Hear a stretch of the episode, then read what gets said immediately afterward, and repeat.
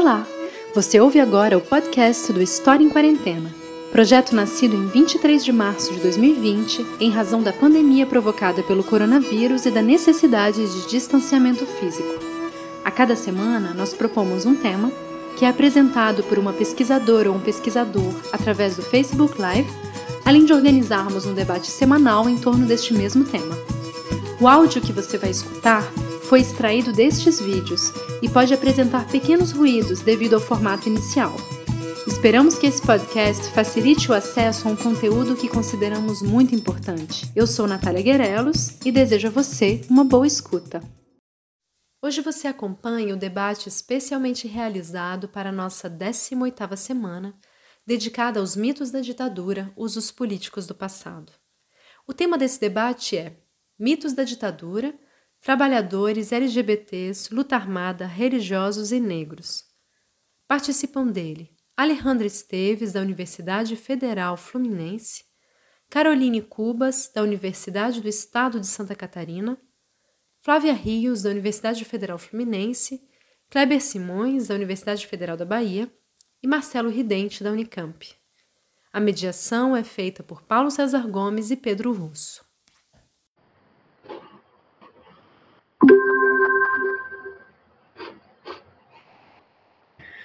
Bom, bom dia a todo mundo. Bom dia, Alejandra, Caroline, Marcelo, Kleber, Flávia, Pedro. É, hoje a gente começa mais um programa da 18ª semana do projeto História em Quarentena. E essa semana, que na verdade serão duas, né? A 19, a semana 19 também vai ter o mesmo tema. A gente deu esse título Mitos da Ditadura, Usos Políticos do Passado, e a gente tem buscado é, várias abordagens para esse tema, né? buscando não só tratar do ponto de vista histórico, mas também desse ponto de vista dos usos que vem sendo feito politicamente por grupos né? de, de, de extrema-direita, não só do governo, mas também da sociedade, e tentar é, debater esses temas por diversas entradas. Né? Então, a gente, como exemplo, já teve é, debate sobre a ditadura em diferentes regiões do país, né, as especificidades, para tirar um pouco essa perspectiva muito centralista Rio-São Paulo. É, já tivemos é, debates sobre questões de gênero, enfim. E ao longo dessas 18 semanas, a gente já está encaminhando para o final, né, já vai, vão ser 20 semanas no total. É, a gente discutiu também questões diversas, não só dentro do campo da história, mas também política, questões mais culturais, se a gente pensar nessas divisões mais tradicionais, né? Então a gente tem buscado conversar não só com é, historiadores, nem também só com uh, acadêmicos, né, das humanidades. A gente já teve inclusive uma matemática, a Tatiana Rock, mas também é, com ativistas sociais, militantes, artistas, enfim, várias pessoas de vários campos de atuação que de alguma forma utilizam o conhecimento histórico na sua produção, né? Enfim, é, para tentar abrir e quebrar um pouco essas fronteiras. Então, o projeto, ele começou no dia 23 de março, ainda era bem no comecinho ali, né, quando a gente estava começando a, a, a viver a questão da pandemia, ou seja, quatro meses mais ou menos, né? E, e nesse, nesse tempo a gente é, tem trabalhado incansavelmente, né? Praticamente um programa por dia, enfim, e agora também a gente vive a concorrência com várias outras iniciativas, que é também são também várias iniciativas muito legais. E é, só para marcar, esse projeto ele é coordenado por seis pessoas, né? Além de mim, Paulo César Gomes, é, são seis historiadores. É, Carlos Benites Trinidad, Lucas Pedretti, a Melanito Loat, Natália Guerelos e Mariana Menezes Munhoz. E hoje a gente tem a, o, a presença do Pedro como mediador. Ele, ele não faz parte da coordenação, mas está sempre com a gente. E ele faz parte de um outro projeto que eu coordeno, que é o História da Ditadura. Enfim, então é isso. E aí agora eu queria pedir para vocês, é, de forma bem breve, assim, uma, duas é, frases, assim, que se vocês pudessem falar é, onde vocês atuam e brevemente a, a, principal área de pesquisa. E aí eu vou começar por ordem alfabética, depois a gente subverte. É, Alejandro, por favor. Bom, agradecer em primeiro lugar o convite e parabenizar a iniciativa. O Paulo está sempre envolvido em tudo de bom aí que vem vindo da história. É, o meu nome é Alejandra Esteves, eu sou professora de Sociologia da UF de Volta Redonda, apesar da minha formação ser em História, né, tanto a graduação quanto o mestrado, eu, enfim, fiz essa migração no doutorado para Sociologia e hoje eu atuo na área das ciências sociais, mas procuro sempre fazer essa interlocução com a história e hoje eu atuo na UF de Volta Redonda, então hoje a gente está aqui envolvido num processo de criação também de um é, memorial ou um museu em homenagem às vítimas da ditadura no espaço que funcionou como um antigo batalhão, é, enfim, que serviu como centro de tortura aqui na região durante a ditadura militar. Perfeito. É, Caroline, por favor. É, bom, então, bom dia né, a todos e todas. Agradeço igualmente a, ao Paulo pelo convite e parabenizo pela iniciativa no projeto, no História da Ditadura também, né, que é, é, super importante na ocupação desses espaços sociais, que eu acho que isso é uma das funções e que vai aparecer adiante aí na nossa conversa. É, eu sou professora, então, no Departamento de História da Universidade do Estado de Santa Catarina, Atuo também no programa de pós-graduação em História do Tempo Presente e no mestrado profissional em Ensino de História, na mesma universidade. Né? A minha área de atuação no, no curso é o ensino de História, eu trabalho com formação de professores, eu acompanho os estágios supervisionados, e no campo da pesquisa, meus interesses, portanto, são tanto é, no que se refere ao ensino de História, é, e, claro, as imbricações entre política e religião, né, mais especificamente no que concerne a vida religiosa feminina, que foi aí o tema da minha pesquisa uh, de mestrado e da minha pesquisa de doutorado também. Mas por hora é isso. Perfeito, obrigado. Depois o, o Pedro vai falar com você, porque ele tem uma história super legal da Madre Maurina. Ah, ótimo. É, Flávia, por favor. Bem, bom dia de novo. Sou Flávia Rios, sou professora da Universidade Federal Fluminense é, trabalho também como pesquisadora no Afro-Sebrap, na, na UF eu coordeno um núcleo de estudos e pesquisa chamado Guerreiro Ramos, e também atuo na pós-graduação. É, o tema da ditadura, ele me é caro, assim, nas pesquisas, especialmente porque eu estudo, estudei durante muito tempo a história do movimento negro e movimentos sociais no contexto da redemocratização brasileira, e isso me levou a compreender um pouco mais, investigar um pouco mais trajetórias do tanto do ativismo quanto de indivíduos que estiveram naquele contexto da ditadura militar. É isso. Obrigada. Perfeito, obrigado. É, Kleber, por favor. É, inicia... Bom dia a todos, a todas e a todos. É, inicialmente, eu gostaria de agradecer o convite por participar dessa live com tanta gente bacana que eu leio, inclusive, é, trabalhos, inclusive, que foram, serviram e têm me servido muito. Atualmente, eu estou fazendo doutorado na UFBA, desenvolvendo uma pesquisa sobre censura no teatro soteropolitano durante o período da ditadura militar, com, digamos assim, um recorte para o veto moral e as experiências dentro das artes cênicas de representação das sexualidades e gêneros dissidentes. Então, essa tem sido a tese que eu estou desenvolvendo, já estou no último ano do doutorado, sou professor é, assistente do campus 14 da UNEB, da Universidade Estadual da Bahia, e integrante do CUS, da UFBA, que é um núcleo de pesquisa e extensão em cultura e sexualidade coordenado pelo professor Leandro Collin, que é o meu orientador, e atuo dentro dessas várias outras frentes. Agora, inclusive, nós estamos construindo uma rede de historiadoras e historiadores LGBTQIA+. NAMPU, coordenado, né, que tem um conjunto de pesquisa, pesquisadores que reúnem um conjunto de trabalhos investigadores sobre as sexualidades e gêneros dissidentes e a história, produzindo, tentando produzir uma historiografia, um campo historiográfico sobre isso. Então é isso. Prazer aqui. A gente teve um, um, professor da UFBA, que também é dramaturgo, o Gil Vicente Tavares, ele fez parte do, de um dos debates. É, Marcelo, por favor. Bom, eu agradeço ao convite, Paulo, é um prazer estar com vocês aqui nesse, nessa iniciativa da, da História em Quarentena. com algumas pessoas que eu conheço pessoalmente, outras não, Alejandra, Carolina, Flávia, Kleber, você, o Pedro. E eu sou professor de sociologia na, no Instituto de Filosofia e Ciências Humanas da Unicamp. E escrevi alguns livros sobre a esquerda armada, sobre as ligações entre política e cultura no Brasil, especialmente nos anos 60 e 70. Enfim, é isso.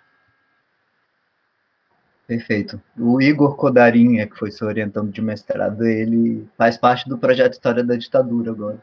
Está lá na França, né? Está lá na Sim. França agora. É. Ele migrou da, da Unicamp para a UF, né? É. Eu encontrei com ele lá, entrevistei ele para o projeto, inclusive. Ficou bem legal. É, para a gente já partir para a conversa, né? Eu vou seguir, inverter um pouco a ordem, não necessariamente alfabética, mas é, como eu falei, né? Antes que vocês fiquem à vontade para comentar como quiserem, se quiserem comentar sobre a fala um dos outros também, é para ser o mais descontraído possível, sem muitas formalidades. É, como o tema da semana, né? A gente vai é, trata dessa questão dos mitos construídos é, em torno da ditadura. É, no caso de vocês, cada um aqui tem um, cada um e cada uma tem um, um, um tema principal de, de, de, linha de pesquisa, né? Então, a minha questão geral é que se vocês pudessem falar um pouco sobre é, esses mitos construídos em torno, por exemplo, aí eu começo pela Flávia, dos movimentos negros, da militância negra, é, pela ditadura, né? Como foi essa, essa, essa construção da opressiva e autoritária da ditadura com relação uh, à negritude, ao movimento negro, enfim, à militância. É mais ou, por aí a, a pergunta. Obrigada, Paulo, pela pergunta. Eu vou pedir um pouco de desculpas a vocês, porque é difícil controlar o meu filho aqui, de vez em quando ele vai dar uma agitada no fundo, mas enfim. É, não dá para dizer especificamente que a, que a, ditadura tenha criado um mito específico, né, que, e esse mito tenha impactado a população negra e o Brasil de modo geral no que toca a temática é, racial. Né? Então, o que podemos dizer é que o mito da democracia racial, que é construído ali por volta dos anos 30, 40, intelectuais, é, o Estado também, ele de fato ganha um contorno muito peculiar no, durante a ditadura militar, e isso, e isso tem um impacto direto não só na, na população negra, mas também no ativismo político, justamente porque a ideia é, de democracia racial, principalmente durante a ditadura militar, como vai defender, por exemplo, o professor Antônio Sérgio Guimarães, ele, ela é uma espécie de nacionalismo político, né? E esse, essa ideia ela cria uma espécie de uma obstrução do debate público em torno das desigualdades e das discriminações, ou seja, em torno da politização do sofrimento das relações raciais, né, no enfrentamento das relações raciais, é, porque justamente o, o Estado e suas instituições e, e o regime militar, né, negava a existência dessas desigualdades e, de, e, e do racismo. Então, esse entendimento é muito complexo porque ele negava, então, se vivíamos numa democracia racial, o, o, o Estado brasileiro era capaz, os governos, de assinarem, serem signatários de todos, todas as resoluções da ONU contra a discriminação racial, é, e qualquer agente público é, civil né, que questionasse esse, esse discurso é, coerente, vamos dizer assim, do ponto de vista político no interior do regime, é, era perseguido ou tinha um impacto é, na sua trajetória. Então, nós podemos, o, talvez o caso mais emblemático, mais significativo, já coletado pela produção acadêmica, e quem fez questão de, de passar para a gente foi o próprio, é o Abdias do Nascimento, que era um exilado político, fez alto exílio nos Estados Unidos, e uh, denunciava o racismo não só na realidade, na experiência na sua experiência americana, mas também em África. Então, nos congressos internacionais, nos eventos, então tem um caso muito clássico, é, é, no, é, emblemático, né? Porque ele tenta, num congresso na Nigéria, denunciar a democracia racial como mito. E aí é, tem uma, uma, grande polêmica com a embaixada né, é, brasileira que desqualifica o Abdias, que cria uma, uma situação para que ele não pudesse se inscrever e participar do encontro, né? Justamente porque naquele contexto também o regime militar tinha uma, um projeto político de expansão econômica nos países africanos e controlava também a imagem de um país é, racialmente democrático naquele continente. Então, a voz de um ativista político, como o Abdias, no Congresso, questionando o mito da democracia racial, é, seria extremamente problemático. Então, ele tem, cria um, né, constrói um livro chamado Sitiado em Lagos, que é justamente para é, contar essa história com registros dos diplomatas, das cartas públicas que foram né, nos jornais na Nigéria, que foram publicadas, enfim, contra ele, de denúncias, denúncias pessoais, denúncias é, é, da, da, trajetória dele, enfim, na defesa da democracia racial. Então, a gente tem essas experiências, esses, esses, eventos, né, que mostram um pouco como que isso, os embates, né, tem casos, por exemplo, de ativistas que querem, quiseram ir para congressos latino-americanos para discutir, pautar a questão racial,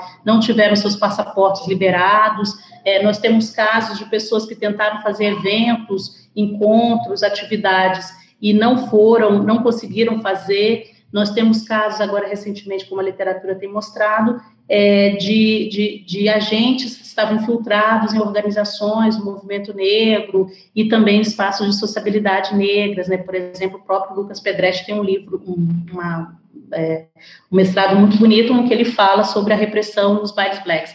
Então, é, o mito da democracia racial é complexo porque ele tem esses efeitos sobre a sociabilidade, a cultura, a organização política, da, da do, dos negros, e aí eu não vou comentar agora, mas ele tem um impacto sobre a situação socioeconômica dos, dos negros brasileiros naquele contexto. Obrigada. Obrigado, Flávia. É curioso porque eu, durante um período que eu fui professor substituto lá na UF, né, no departamento de História, mas eu tive uma turma de serviço social, e aí eu dei para eles lerem o genocídio do negro brasileiro, né, e os alunos ficaram impactadíssimos, porque ninguém conhecia, né, enfim, era todo mundo jovenzinho, primeiro período, assim, e foi uma experiência muito legal, assim, enfim, foi uma experiência bem impactante para eles, assim, pelo desconhecimento. É, vou passar para Caroline agora, pode ser? Claro. É, só queria fazer um comentário a respeito do que a Flávia falou, né? Eu acho muito curioso e, obviamente, triste. Né? Ela disse a, a, coisa dos eventos, né? Da tentativa de organização de eventos e de não, não conseguir. É, e isso me lembrou que há pouco tempo aconteceu algo muito parecido com a organização do COPEN, eu não sei se vocês chegaram a acompanhar, é, o, o evento seria sediado aqui em Santa Catarina, e a organização tentou conseguir subsídio com a Fundação de Amparo à Pesquisa do Estado, e a Fundação de Amparo à Pesquisa, e é um evento nacional, é um evento grande, consolidado, né? E a Fundação de Amparo à Pesquisa simplesmente negou o apoio ao evento pelo caráter racializado do evento, né? Porque as mesas eram compostas por pesquisadores e pesquisadoras negros e negras, e, portanto, era um evento racializado e, portanto, não teria o apoio da fundação. Né? E, e eu acho que isso vem muito ao encontro da, da, daquilo que a Flávia estava dizendo, no sentido de, de, como que isso ainda é presente, né? de como que isso ainda é permanente, porque em nenhum momento se questionam eventos onde os pesquisadores e pesquisadoras são brancos, compondo as mesas né, redondas e, e, apresentando as conferências. Então, é, é, é, é impressionante a gente perceber que esses, é, que esses mitos, né, ou, ou, que essas questões que são que, que, a gente encontra na pesquisa, que se refere a um determinado recorte temporal, é, ainda que através de outras formas e, e, e ganhando sentidos diferentes, elas permanecem presentes, né, e de alguma forma elas meio que se repetem. É um pouco assustador né? Eu acho que a gente se dá conta disso e por isso é tão necessário falar sobre. Mas tá, só queria comentar porque me chamou muito a atenção. É, então, para responder, né, para tentar um pouquinho é, vir ao encontro da, da proposição colocada pelo Paulo, né, dos mitos da ditadura, é, no que tange aquilo que eu pesquisei. Como eu falei no início, né, um dos meus interesses de pesquisa é essa imbricação da religiosidade com a política no contexto da ditadura militar, né, a minha a tese de doutorado que eu que eu defendi na, na, Universidade Federal de Santa Catarina versa sobre isso, sobre a participação das freiras é, em movimentos de resistência e oposição à ditadura militar, e eu creio que um dos mitos né, sobre os quais a gente pode falar é, é justamente esse, né, da, da, relação estabelecida entre a igreja e a ditadura, né, mito em que sentido, assim, eu creio que durante muito tempo, e, essa relação, na verdade, ela já é bastante explorada, né, as relações entre a igreja, a igreja católica, especificamente, é, e a ditadura militar é uma relação bastante explorada, é, no entanto, eu tenho a impressão de que, tanto em termos historiográficos quanto em termos institucionais, ou seja, é, na fala das próprias pessoas que fazem parte da instituição Igreja Católica, é, essa relação ela é muito colocada na percepção da ação da oficialidade da Igreja. Né? Então, é, no caso, é, é clássico né, a gente afirmar que no início, ali, a partir de, de apoio né, da igreja em relação à ditadura e que com o tempo esse apoio foi se transformando em oposição, né, a partir de um certo recrudescimento do próprio movimento militar. Só que esse apoio ou essa oposição, ela muitas vezes é pensada pela chave da ação dos bispos, né, ou pela chave da ação daqueles que representam oficialmente a instituição Igreja Católica, é, no nosso caso no Brasil. É, e o que me muito curioso e ao mesmo tempo importante é a percepção de que essa mesma instituição, a Igreja Católica, ela é formada por um corpo é, gigantesco de religiosos e religiosas que não fazem necessariamente parte dessa oficialidade. Né, o trabalho desses religiosos e religiosas é, acaba emergindo como fundamental para a gente compreender essas relações entre a igreja e a ditadura militar, é, e ao mesmo tempo esse trabalho é pouco visibilizado, especialmente no que, se, no que concerne as mulheres, né? Porque se a gente, se existem muitos trabalhos e referências à participação dos bispos, né, e, e, trabalhos de excelente qualidade, eu cito aqui o trabalho do, do Kenneth Serban, a própria dissertação, né, Paulo, do, tra do, do, trabalho do Paulo também versa sobre a relação dos bispos com a ditadura militar, então a gente tem trabalhos é, de, de, excelente qualidade nesse sentido, é, mas ao mesmo tempo a gente não tem trabalhos numerosos que ressaltam a participação das freiras.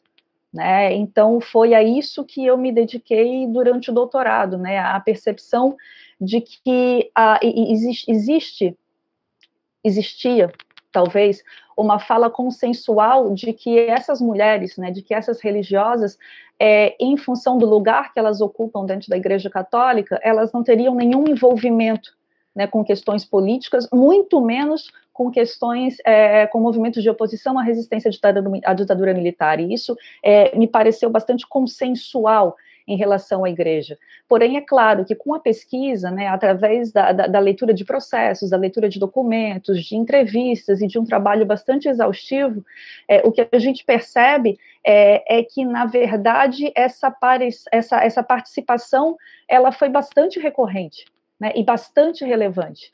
É, ainda que ela não possa ser encontrada nos mesmos lugares em que a gente costuma encontrar a participação dos bispos, né, a participação dos homens, a participação daqueles que efetivamente conformam essa oficialidade da Igreja Católica, né, então eu diria que mais especificamente em direção ao trabalho que eu desenvolvi e que continuo, né, desenvolvendo, um dos mitos sobre os quais a gente poderia falar é dessa ausência de participação né, das religiosas em movimentos de resistência e oposição à ditadura militar, né, de um certo consenso é, em relação a uma apolitização das freiras e que a pesquisa histórica nos mostra o contrário, né, de que existia sim uma participação em envolvimento político, existia sim uma participação em envolvimento é, em movimentos de, de, de, resistência e oposição à ditadura militar, só que isso só é percebido a partir do momento em que a gente amplia as nossas próprias é, percepções de política e de resistência é, e o, a, as fontes nas quais a gente busca informação a respeito desse, desse contexto. Então, eu ressaltaria aqui essa participação, essa agência das mulheres, né, das freiras, é, na resistência e oposição à ditadura no contexto militar do Brasil. É isso.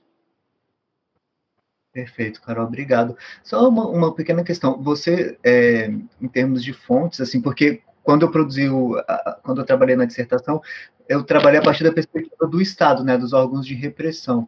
Existe material sobre é, perseguição desses órgãos com relação às freiras? Ou você... Sim, é, uma das fontes, assim, que, que para mim foi de relevância fundamental, foram os processos digitalizados e disponibilizados pelo próprio Memórias Reveladas. Né, eu encontrei muita coisa no acervo, não no livro Brasil Nunca Mais, mas no acervo que eles disponibilizaram, é, e nos processos também da, disponibilizado pelo Memórias Reveladas. E daí é muito curioso, assim, porque o que a gente percebe é que existia uma atenção né, dos órgãos de segurança nacional é, em relação ao trabalho dessas mulheres. Né? Então, existem muitos processos que acompanham o movimento delas, especialmente quando esse movimento se aproxima de certos religiosos é, sob suspeição. Né? Há muitos processos de acompanhamento e observação, por exemplo, de ações em escolas, né? Então, escolas que de alguma forma se aproximavam de um discurso progressista entravam sob suspeita também. E, e, os passos e os movimentos dessas mulheres eles são é, acompanhados com bastante proximidade no sentido de que as freiras e, e, daí tem toda uma discussão em relação a essa insuspeição construída pelo hábito, né, como se a freira por, por ser freira fosse inocente por ser apolítica, mas ao mesmo tempo esse mesmo hábito, digamos, que possibilitaria ações é, em caráter disfarçado e que seriam mais imperceptíveis. Então, a partir de um determinado momento, a gente começa a ter uma série de documentos e processos que trazem né, como sujeitos é, é, essas mulheres, essas mesmas freiras, em função de suas atuações suspeitas e potencialmente subversivas. Então, tem, tem, tem uma documentação muito extensa, na verdade, disponível, é, a respeito da, da presença delas em, em, determinados movimentos ou ações, não, não necessariamente movimentos de, de, de resistência à ditadura, mas ações né, que poderiam ser consideradas pelo regime como subversivas ou resistentes. Né? Então, tem uma documentação bastante grande a esse respeito.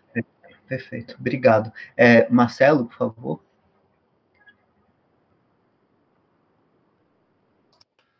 Bom, eu tenho o prazer de trocar ideia com vocês aqui, né, para falar sobre esses mitos é, construídos durante a ditadura. E primeiro eu, preferia falar em, em, controvérsia ou debate sobre o golpe o, e o regime que se seguiu, porque a palavra mito pode, como há muitas controvérsias, há muitas disputas, às vezes pode-se correr o risco de tratar a posição do adversário ou a posição que nós queremos combater como simplesmente um mito. Que às vezes é mesmo, né? Às vezes nós chegamos ao, extremo de ter é, uma visão é, completamente ideológica e, e, falsificada da, da realidade. Mas muitas vezes nós temos simplesmente posições diferentes de, de interpretação. Né? É, sobre o, tanto sobre o golpe como sobre o regime que se seguiu. Né? Dizer, vocês aí da UF sabem, né? Foi um, foi um golpe militar ou foi um golpe civil-militar? Ou, como queriam os militares da época e os que o apoiaram, houve uma revolução. Né? E esse golpe ou teria sido inevitável? Né?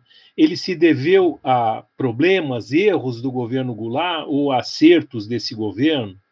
Ele foi uma reação preventiva a um golpe de esquerda que viria? É, havia uma efetiva ameaça comunista no pré-64? Ele foi um golpe nativo, essencialmente construído com forças políticas brasileiras, ou ele foi uma intervenção do imperialismo americano Quer dizer, são várias, vários debates, como vocês sabem, várias controvérsias sobre o golpe, que a gente não vai ter tempo de, de tratar todas aqui, né? mas não é só sobre o golpe, o próprio regime que se seguiu. Né? Esse regime militar, né? ele, ele foi um regime estritamente militar ou ele foi um, um regime civil-militar? É, como que a sociedade participou desse, desse regime? Né? ele, foi, ele pode ser caracterizado efetivamente como uma ditadura ou ele foi só um regime autoritário?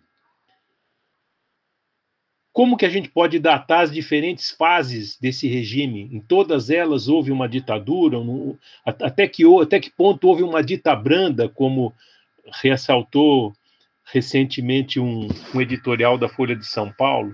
Qual era o grau de autonomia dos militares? Né? É, seria pertinente explicar a história do regime pelas alianças e conflitos entre os chamados militares de linha dura e os moderados, ou haveria vários grupos dentro das Forças Armadas em embate durante aquele período?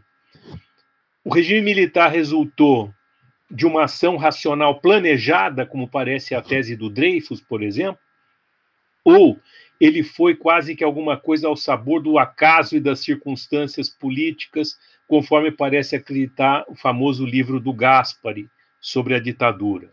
Né? Por que, que esse regime durou tanto tempo? Né? Como que ele se relacionou com o Congresso que manteve aberto durante a maior parte do governo e qual foi e quais foram as consequências de manter esse Congresso aberto, essa fachada democrática?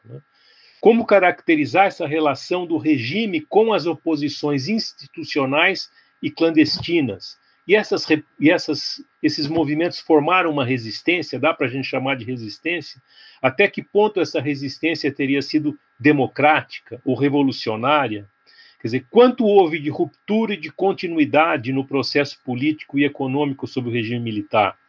Qual a ligação desse regime com outros países da América Latina e, e do mundo todo? Enfim, são, é, um, é, um, é, um, é um monte de. Vocês sabem aqui, os, os, todos são estudiosos da ditadura, como há muitas controvérsias, como, como há muitos debates. E eu queria contestar apenas duas da, ideias que me parece hoje estão sendo muito ressuscitadas à direita e que aí sim quase que beiram o mito. Eu me lembro de, em 2015, participar em Porto Alegre de um congresso da Sociedade Brasileira de Sociologia e num intervalo eu fui a uma mercearia e havia uma senhora fazendo compras e apareceu, na época era o governo Dilma ainda, e alguma discussão, e, e, e, a, e, a, e as tantas ela disse o seguinte: naquele tempo deviam ter matado todos os comunistas, fizeram pouco de ter mataram pouco, tinham que ter matado todos, porque nós não íamos ter esses problemas que nós temos hoje ao Brasil, etc. Então, as duas, as duas ideias que eu gostaria de debater e contestar muito rapidamente, primeiro, é de que os comunistas teriam sido a causa do golpe de 64, ou seja, o golpe teria sido dado em reação à ameaça vermelha, um golpe para salvar a democracia. E a outra ideia que eu também gostaria de debater, né, é a ideia de que os grupos armados de esquerda e as manifestações de rua de 67, 68, sobretudo, né, contestando a ditadura, teriam sido indiretamente ou diretamente responsáveis pela edição do Ato Nacional número 5 em dezembro de 68, na medida em que teria sido necessário para combater esses comunistas nas ruas ou fazendo ações armadas aquele endurecimento do regime. Rapidamente, em, em relação ao primeiro ponto, quer dizer, de que os comunistas teriam sido a causa do golpe de 64, uma, uma reação à, ameaça vermelha, uma, movimento para salvar a democracia. E, e me, primeiro parece que muitas pessoas agiram assim mesmo. Ah, muitas pessoas na sociedade estavam convencidas disso. Né? Mas se a gente olha os estudos, nós vamos ver que os comunistas apoiavam o governo do Goulart, mas eles tinham pouco representantes no governo, tinham alguma importância política, mas não, política, mas não eram nem a força principal é, desse amplo conjunto de forças políticas que buscavam as chamadas reformas de base. É preciso lembrar, com, com o Marcos Napolitano, por exemplo, nosso colega da USP, né, que duas é, características, duas reivindicações básicas naquele momento é, dessas reformas de base eram o voto do analfabeto e a reforma agrária. Então, eram duas propostas que estão longe de ser comunistas. Né? A, a, ideia de reforma agrária é estabelecer romper com a estrutura agrária latifundiária, ou se não romper, ao menos construir uma, uma reforma que redistribuísse a propriedade da terra, portanto, a ideia de propriedade da terra. Então, não, não, isso não é, nem nunca foi uma, uma, uma, proposta comunista. E nem a outra, imagine voto do analfabeto. Se você está propugnando por voto, você está pedindo eleição, você está pedindo escolha, e, e, não, e não uma, uma, ditadura estatal que esmaga as vontades individuais. É, a, a, própria ideia de, de que era considerada subversiva, né, de, dar, de deixar o analfabeto votar, e não era só contra isso que havia um movimento, era um movimento também contra a alfabetização de adultos pelo método Paulo Freire, que hoje virou aí um, é, digamos assim, um, um, tipo de um demônio a ser combatido. Ora, o Paulo Freire era um homem católico, era um homem católico de esquerda, que inclusive o método dele combatia a ideia da cartilha, cartilha que supostamente já dá um ensino direcionado.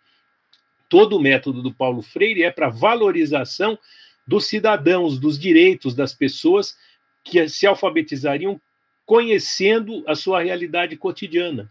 Então, a, a, o que estava em jogo ali era uma ampliação dos direitos uh, da maior parte da população. Né? Por exemplo, com o voto para os analfabetos, com, com as campanhas de alfabetização que os setores conservadores consideravam consideravam subversiva, porque os, os analfabetos poderiam ser manipulados pelos comunistas. Além disso, esses comunistas tinham um projeto que era um projeto de revolução nacional e democrática, de reformas dentro da ordem, não de ruptura e violência.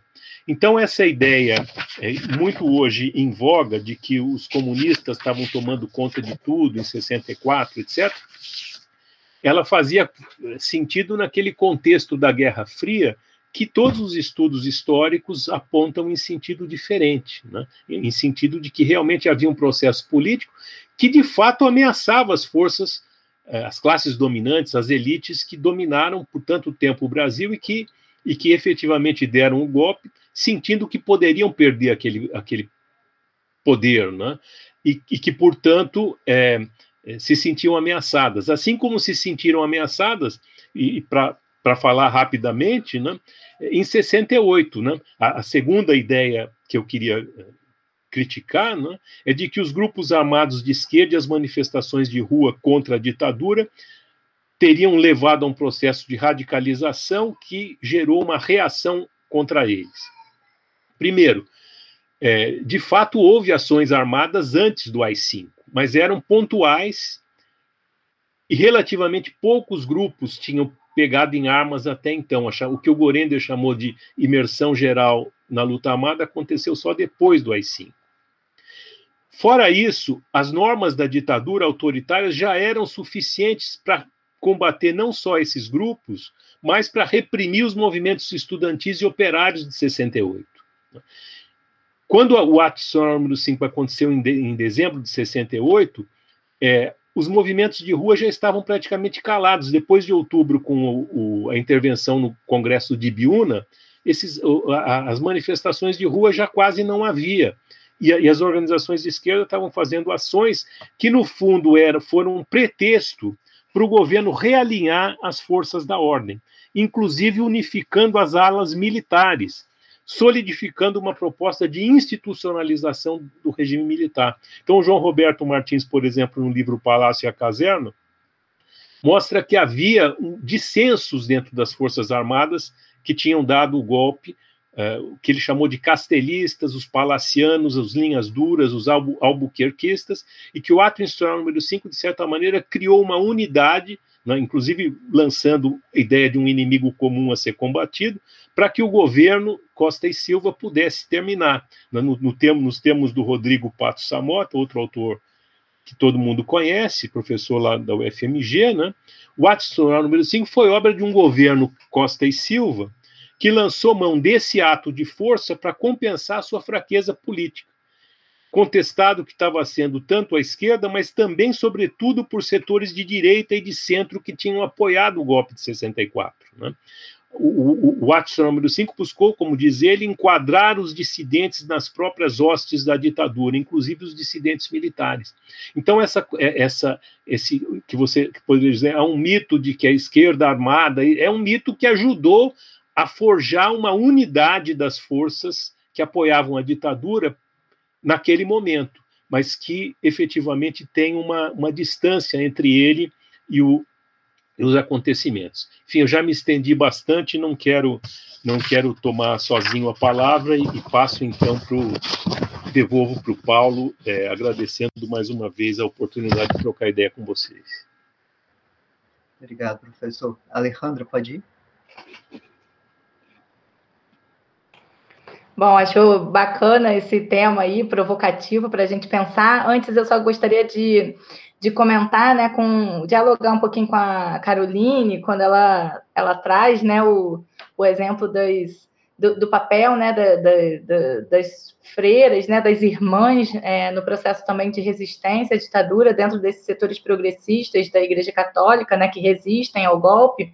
É, chamar atenção também aqui na região é, de Volta Redonda, a gente teve uma atuação bastante forte, né, de um, um bispo é, o Dom Valdir Calheiros, enfim, vocês devem conhecer, é, por conta de toda a sua atuação né, política nacional e internacional no sentido da resistência, formavam aqui no estado do Rio de Janeiro uma tríade né, de resistência dos bispos, junto com Dom Mauro Morelli é, e o Dom Adriano Hipólito, mas eu queria chamar a atenção para o papel das irmãs aqui na região também, que de fato é, é invisibilizado né, frente a essa a essa historiografia que vai pensar é, é, é, o papel dos sacerdotes, sobretudo, que é o, o, trabalho de uma irmã, a irmã Elizabeth, que vai fazer o trabalho, inclusive, de preservação dessa memória da resistência. Né? Então, aqui na região, a gente vai ter um esforço dessa irmã em particular de preservar é, e, e reunir toda a documentação histórica que era veiculada na imprensa, que era produzida pela própria igreja nesse contexto, os comunicados, as trocas né,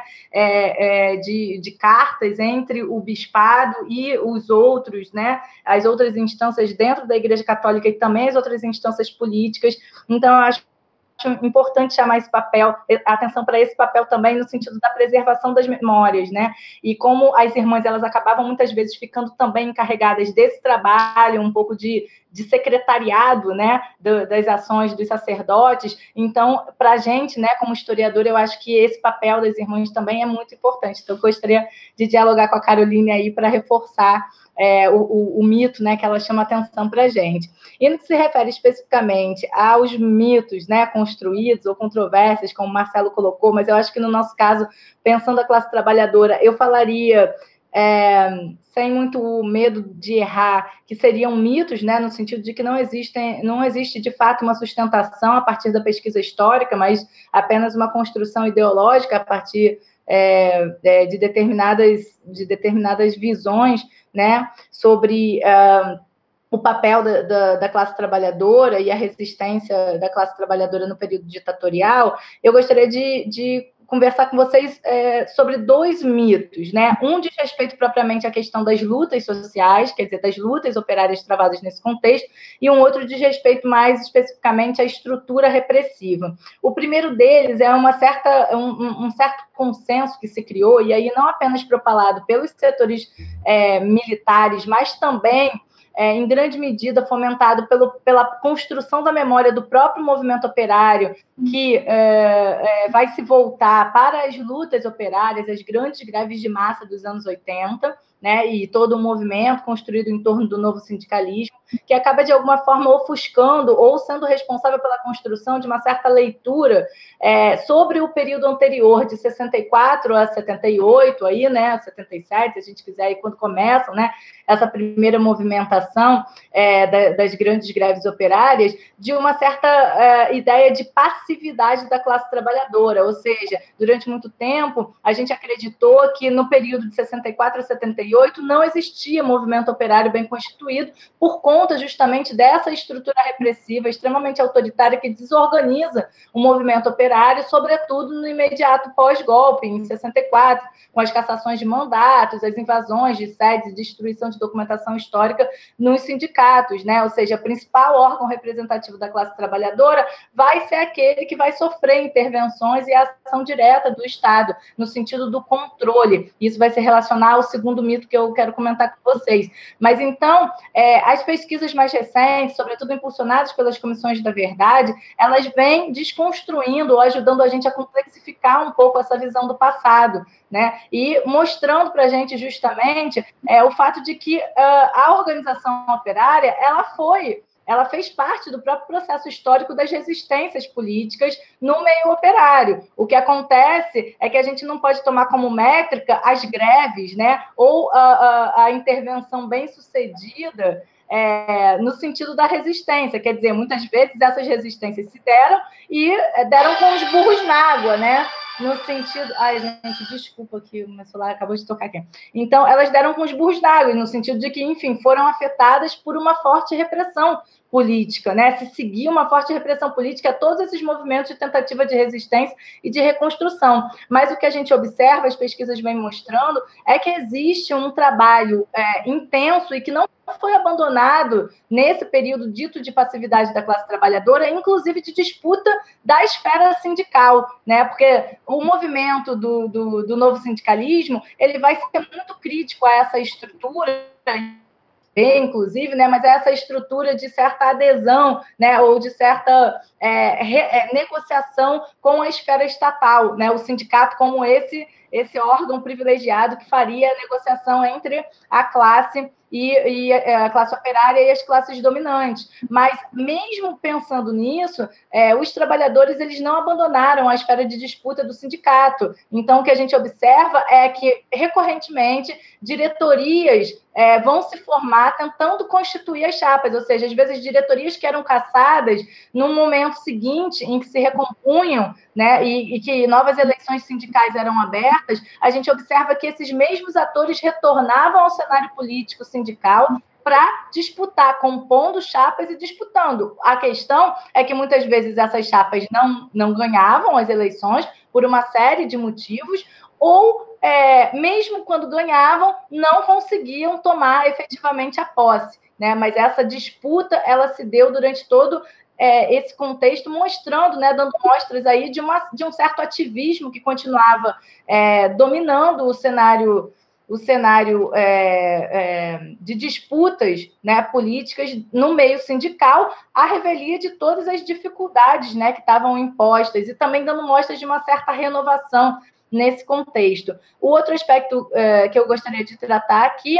diz respeito a essa estrutura repressiva, né? E é um certo mito que foi criado é, de que os governos militares eles eram contra os sindicatos.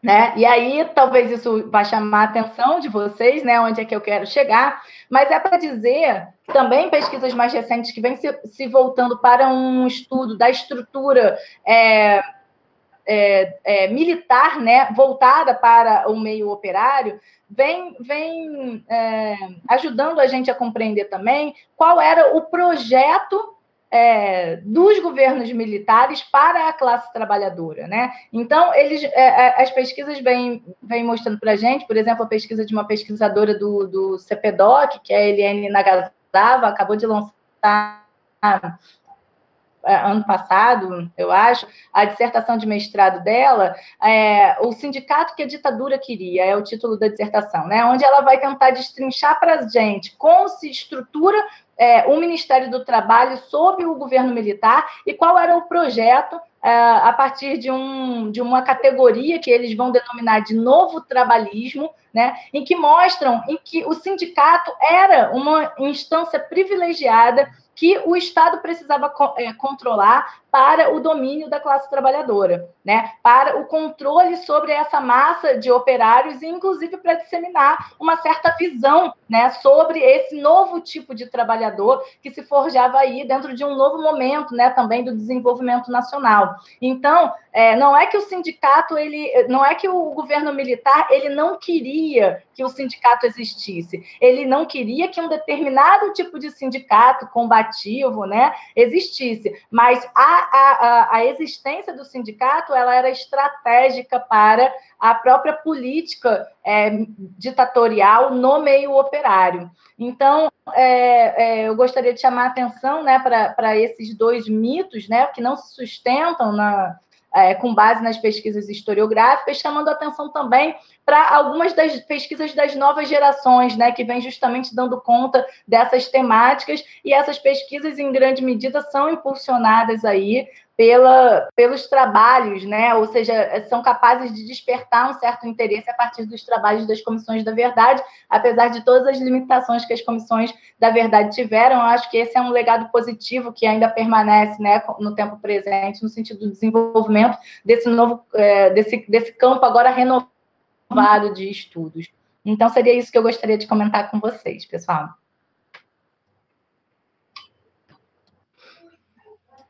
Oi, obrigado, Alejandro. É, Kleber, por favor.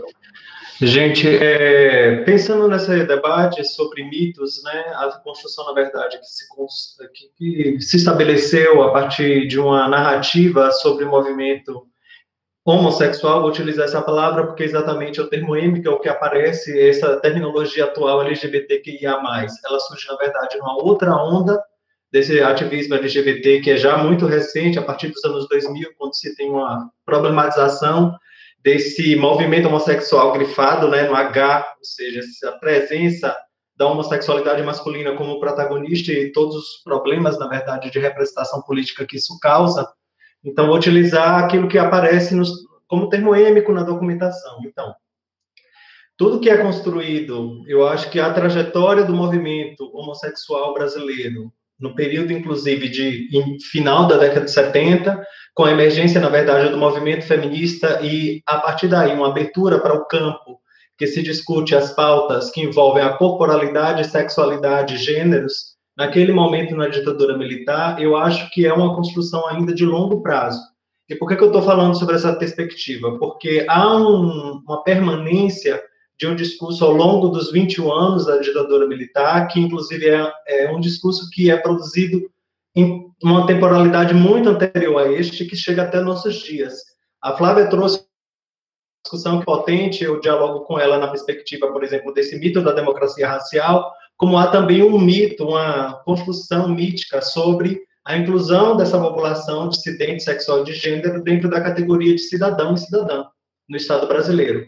Eu acho que isso tem que ser problematizado porque é uma construção é, muito, problemática, muito problemática acerca, inclusive, do corpo do homossexual na sociedade brasileira, que ela emerge a partir de discursos médico-legais de finais do, finais do século XIX, que estrutura a nossa compreensão sobre sexualidade, e pensando nessas sexualidades dissidentes e gêneros discordantes, como perverso, como uma sexualidade perversa, uma sexualidade patológica ou patologizada, de modo que as várias teses das faculdades de medicina no início da final do Império, início da República, vão produzir um imaginário social de que essa, uma, essas várias expressões de sexualidades dissidentes e gêneros dissidentes seriam uma patologia. O que ocorre antes da ditadura militar, ainda na década de 50 e 60, vai ser publicado um livro que ele vai ser, digamos assim, eu acho que boa parte dos juristas e até do pensamento médico vai se inspirar muito no livro do Luiz Ângelo Dourado. O título do livro é Homossexualismo, Masculino e Feminino e Delinquência. Ele é publicado em 1963 e nessa tese o Luiz Ângelo é, Dourado, que é um psiquiatra carioca, vai defender digamos assim, uma construção, uma relação entre patologia e criminalidade.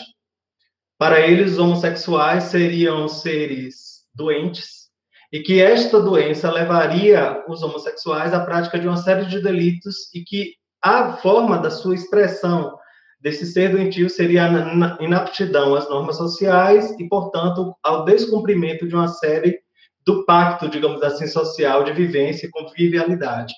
Por que, que eu estou retomando, digamos assim, essa publicação de 63? Porque, inclusive, algo que o professor Marcelo Ridente falou, que eu acho que é muito importante da gente pensar, é como é que se constrói os discursos sobre anticomunismo no Brasil. O próprio Rodrigo Patsá Mota e um outro estudioso, Benjamin Cohen, estudam uma série de discursos que vão forjar essa imagem do anticomunismo no Brasil, e um deles é a defesa da família e a prerrogativa de uma defesa da moralidade dos bons costumes.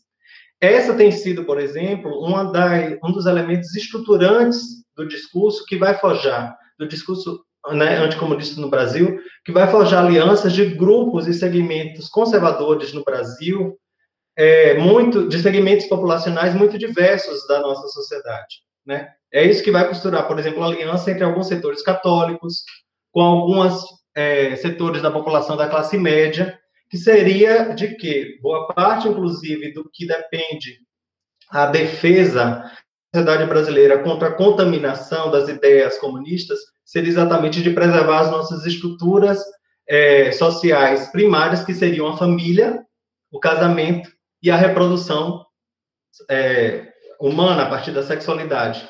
Isso tem um princípio muito claro de uma defesa da heterossexualidade como regime, por exemplo, de regulação das corporalidades e de expressão de sexualidade legítima e naturalizada, e, portanto, o condenamento de todas as outras práticas dissidentes e corpos dissidentes, como corpos de travestis, né, e transexuais, eu vou utilizar essa palavra, mas é um termo completamente anacrônico para o período, né, porque não existia a transexualidade, inclusive o travestis ele é utilizado, inclusive, no artigo masculino ou travesti, simbolizando, na verdade, a perspectiva da, da transição a partir da roupa e não de uma identidade.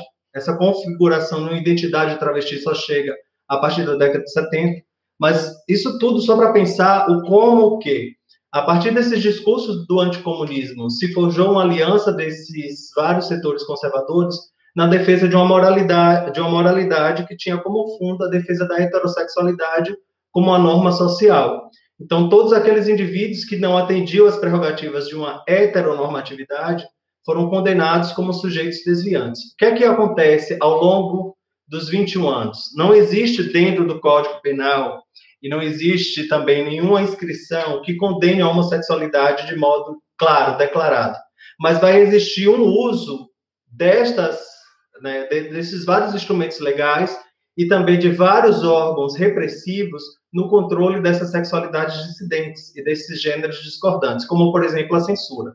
Está muito claro a partir do trabalho da Miliandre Garcia, enfim, de vários outros historiadores, o próprio Carlos Ficos também já, já se deteve a pensar que a grande, o grande volume da documentação que repousa né, na, no arquivo da DCDP está, está, digamos assim, muito colocado e construído a partir do veto moral. O veto moral é o grande crivo para, inclusive, a regulação da relação entre Estado e produção artística e cultural brasileira, e é também no veto moral que está o dispositivo da regulação da, dos corpos e das sexualidades em nossa sociedade. E é por isso que a censura vai ser um instrumento muito importante de legitimação da ditadura civil-militar, a ponto de que, no momento final de, né, da vigência do regime né, ditatorial e repressivo, você vai ter, ao invés do, digamos assim, de uma diminuição da atividade censória, você vai ter um aumento, você vai ter, inclusive, a reclamação da população para que a censura permaneça, de algum modo, né? Seja ela com base não mais restritiva, mas classificatória. Então, você vai ter uma outra configuração, mas o desejo de setores conservadores é que a censura permanecesse como atividade de regulação da prática artística para construir regimes de visibilidade dos corpos que são possíveis de serem representados nas artes ou não. Mas também você tem um outro aparato repressivo, que é o aparato, inclusive, policial, onde você vai ter delegacias especializadas, como a Delegacia de Jogos e Costumes, que vai cuidar, inclusive, de um controle desses corpos, tanto nas ruas, com a prisão de travestis, com a prisão, inclusive, da que tinha a ver com a perspectiva da prostituição, mas algumas foram presas sobre o crivo e sobre a justificativa de terem cometido crime de vadiagem. É importante essa distinção.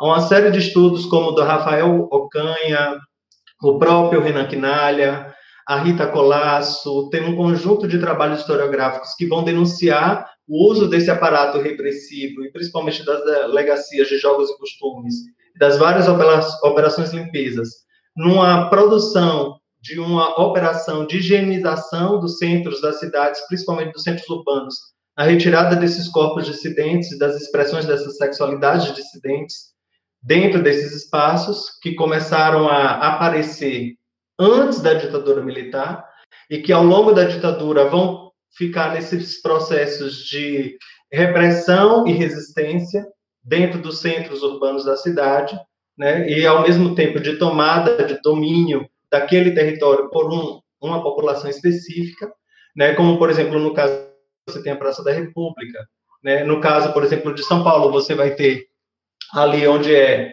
onde ficou conhecido como a boca do lixo, né? Você vai ter tanto um lugar de prostituição heterossexual como também de prostituição das travestis. Então você vai ter uma série uma série de construção de territorialidades, de desejos impossíveis, impossíveis na cidade.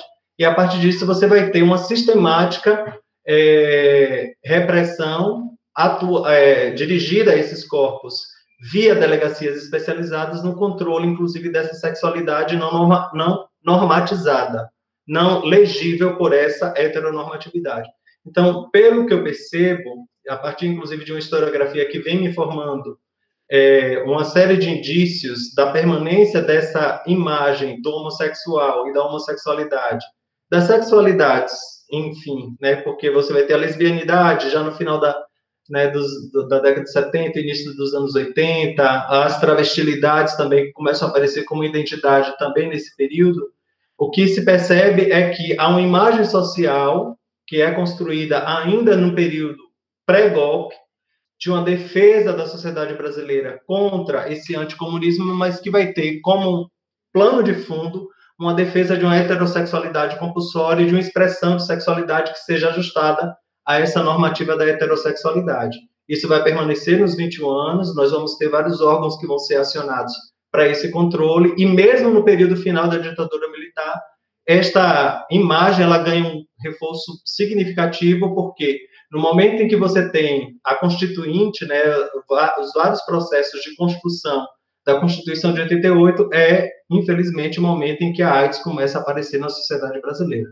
Mas eu acho que isso rende pano para manga, porque é, eu acho que eu, a gente pode discutir um pouco mais aqui depois, porque eu também já me alonguei demais, mas é isso que vai constranger boa parte, inclusive, da construção da nossa cidadania no momento de reabertura política dentro da construção dos pilares da nova república no Brasil. Eu, eu queria fazer uma pergunta ao Kleber, se vocês me permitem, só um, um comentário. Essa ideia que você construiu, Kleber, de um, de um, de um mito, né, de uma construção dessa, dessa sexualidade dissidente, ou desses corpos, é, e associou isso ao comunismo, né? Como que isso. É, eu queria que você, é, talvez em linhas mais objetivas, é, mostrasse um pouco esse link entre é, esses corpos e essa imagem de que isso é comunista. Justamente porque, talvez, como o James Green mostra, me parece que as essa sexualidade no interior das organizações partidárias, comunistas, não comunistas, né, trotskistas, enfim, outras, me parece que havia exatamente uma, uma tensão e talvez até uma negação, e eu queria que você talvez mostrasse a incongruência entre essa imagem construída de fora em relação aos, às esquerdas e, e ao comunismo e o que de fato acontecia por dentro, né? Posso já ir respondendo, Paulo? Como é? é Flávia, muito obrigado pela, pela questão que você levanta. Eu acho que há, inclusive, uma historiografia que ainda foi pouco, digamos assim, visibilizada sobre exatamente sobre todo esse processo de repressão às sexualidades dissidentes na ditadura civil militar brasileira. Ainda é pouco conhecido, inclusive, por boa parte dos historiadores, porque, inclusive, essa é uma outra questão que eu acho que vai aparecer aqui de modo mais é, presente no nosso debate mais ao final, que é sobre como a historiografia também opera regimes de visibilidade, né? Inclusive, como dentro dessa perspectiva de uma certa homofobia ou de uma história, digamos assim, que nega o passado dessa população é, sexo dissidente e de gênero dissidente, há poucos espaços dentro da historiografia, até da nossa formação como historiadores, para que a gente tenha contato com boa parte desses trabalhos que têm sido produzidos por colegas que têm feito um trabalho de fato muito excelente. Mas respondendo a sua pergunta de modo direto, o trabalho do Benjamin Cohen, ele ainda não foi traduzido para o Brasil. O livro dele foi lançado em 2018. Ele é um livro que ele analisa a produção da SGC, né? É, da, da Escola Superior de Guerra, ESGC. É, ESG, aliás, perdão. E o que é que ele faz? Ele faz um mapeamento, uma genealogia de toda a produção que a Escola Superior de Guerra construiu acerca da relação homossexualidade e comunismo. E aí o que, é que ele faz? A partir desta produção, ele faz uma análise de como estes, digamos assim, artífices de uma mentalidade do anticomunismo construíam uma relação direta entre degeneração social e homossexualidade, de modo que eles relacionaram que a guerra revolucionária comunista, dentro da perspectiva da Guerra Fria, ocorreria a partir exatamente da degradação de uma série de instituições sociais, dentre as quais a família seria o grande, digamos assim, o grande, é, a grande diretriz do ataque do comunismo nas sociedades ocidentais.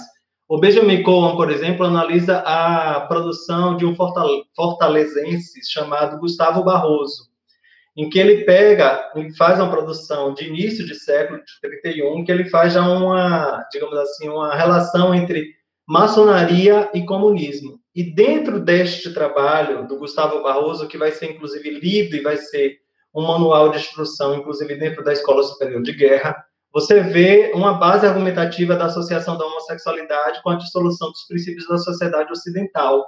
E aí, o que é que o Benjamin Cohen faz? Ele faz um, um acompanhamento de como a leitura desse trabalho do Gustavo Barroso dentro da Escola Superior de Guerra, assim como ele também o faz do trabalho do Otávio Faria, que é um trabalho que foi lançado em 1931, com um livro intitulado Maquiavel e o Brasil, no qual ele também faz uma relação direta entre a, o comunismo, porque inclusive essa construção do comunismo, né, da, do ideal anticomunista, como o próprio Rodrigo Pato Sá já demonstra, ele é operado desde a década de 30 e passa por um longo processo de atualizações e negociações e reordenamentos até os anos 60, e como o Benjamin Cohen vai fazendo um acompanhamento dessa série de teorias que vão relacionar cada vez mais a homossexualidade ao comunismo e como isso chega à Escola Superior de Guerra.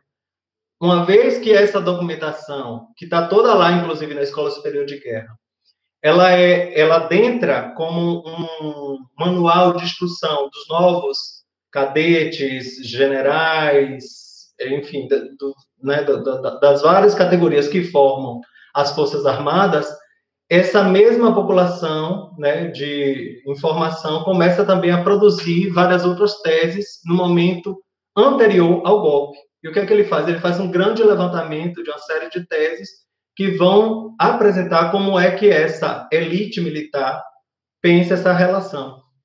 Então, nesse trabalho do Benjamin Cohen, você encontra um conjunto significativo dessas várias teses, dessas várias leituras que associam a homossexualidade à ação das sociedades capitalistas. Perfeito, Kleber, obrigado. É curioso porque eu acho que essa questão, é, ela está mapeada, mais mapeada, né, no, no, no, na censura do que nos documentos do SNI, que é o fundo que eu conheço um pouco melhor, né, é, porque essa, essa categor, essas categorias né, relacionadas à sexualidade elas são muito é, utilizadas né, pela, pelos órgãos de informações, muitas vezes até para justificar práticas repressivas, entendendo repressão é, mais diretamente, né, é, como desqualificação, né, da, da, enfim, com religiosos isso acontece muito, né, desqualificar, falar que o, o padre tem uma amante ou que é homossexual, enfim, no sentido de justificar uma, uma perseguição, né? Mas é, eu, vou, eu poderia Claro, claro. Eu posso só fazer um, um, curtíssimo adendo a essa questão da, do comunismo e da sexualidade, um pouco é, pegando aí o eixo da fala do Kleber e da tua também, Paulo. É, enquanto vocês falavam, eu lembrei que durante a, a, as pesquisas na, nos jornais, né, nesse caso pesquisas em jornais, é, a questão do comunismo era justamente né, um dos elementos de, de categorização das chamadas freiras subversivas. E eu encontrei uma reportagem é, sobre freiras, e, e era um, na, na, verdade era um editorial curiosíssimo, é, chamado Esposas do Exu. E esse editorial tratava de freiras que seriam comunistas, porque é, na escola elas estavam ensinando questões relacionadas à sexualidade. Então, assim, é, era um colégio de freiras, mas um colégio de freiras progressistas que começavam a trabalhar de uma forma muito discreta com a educação sexual. Só que, obviamente, né, isso é, é, transpôs as paredes do educandário e isso chegou aos ouvidos de pais e mães que não gostaram muito e, e que, obviamente, transcendeu também o eixo das famílias, e isso acabou virando um debate né, no, nos jornais, é, mostrando que até as freiras eram comunistas. Né? Então, de, de, como que a, a, ideia era percebam o quanto a sociedade está perdida, né? O quanto até mesmo a Igreja Católica vem sendo deturpada pelos perigos do comunismo, né? Então, é, isso é, é bastante recorrente. Então, foi curiosíssima a relação do anticomunismo com a sexualidade, inclusive nos colégios de freiras, né? Que me remeteu à conversa de vocês. Não, perfeito. É, eu vou passar para o Pedro, ele vai fazer uma questão, e aí, depois que todo mundo falar, a gente vai fazer uma última para também não ficar excessivamente longo, é, já pedindo as considerações finais. Pode ir, Pedro. Olá, boa tarde a todas e todos que nos ouvem, é, aos nossos convidados. Está sendo um prazer estar aqui para ouvi-los, para conseguir aprender um pouco mais sobre a pesquisa de cada um também. E, bom, nesse momento atual, que a gente vive um processo de distorções, falseamentos, negacionismos históricos, inclusive até apologia às violações de direitos humanos, seja da ditadura, seja hoje, e um pouco na esteira do que a Alejandra estava falando sobre esse campo renovado de estudos, sobre novas pesquisas que a gente consegue perceber sobre ditadura ultimamente, é, quais são os principais avanços que vocês conseguem apontar nos estudos que vêm sendo feitos nos últimos anos é, sobre os temas relacionados às respectivas temáticas aí que vocês estudam? E como essa pergunta vem na esteira do que a Alejandra já estava falando, eu gostaria de passar a palavra para a Alejandra primeiro, por favor. Bom, vamos lá, Pedro. É, eu acho que essa pergunta é muito importante, né, para a gente poder também trocar ideia entre nós e dar visibilidade para esses novos estudos, né, uma certa nova historiografia sobre a ditadura que vem se renovando é, e que, enfim, como eu comentei, né, é, é bastante motivada é, por todo o processo né, que foi desencadeado a partir das comissões da verdade, seja, enfim, no sentido crítico, seja no sentido de de fomentar né, uma série, uh, eu acho que as próprias agências de pesquisa, em alguma medida também, é, se voltaram né, e se tornaram um pouco mais sensíveis para o financiamento desses tipos de pesquisa. Então, o que, enfim, hoje, né, no governo Bolsonaro, isso vem sendo ameaçado, eu acho que é um ponto importante para a gente debater também, para a gente ficar alerta nesse sentido.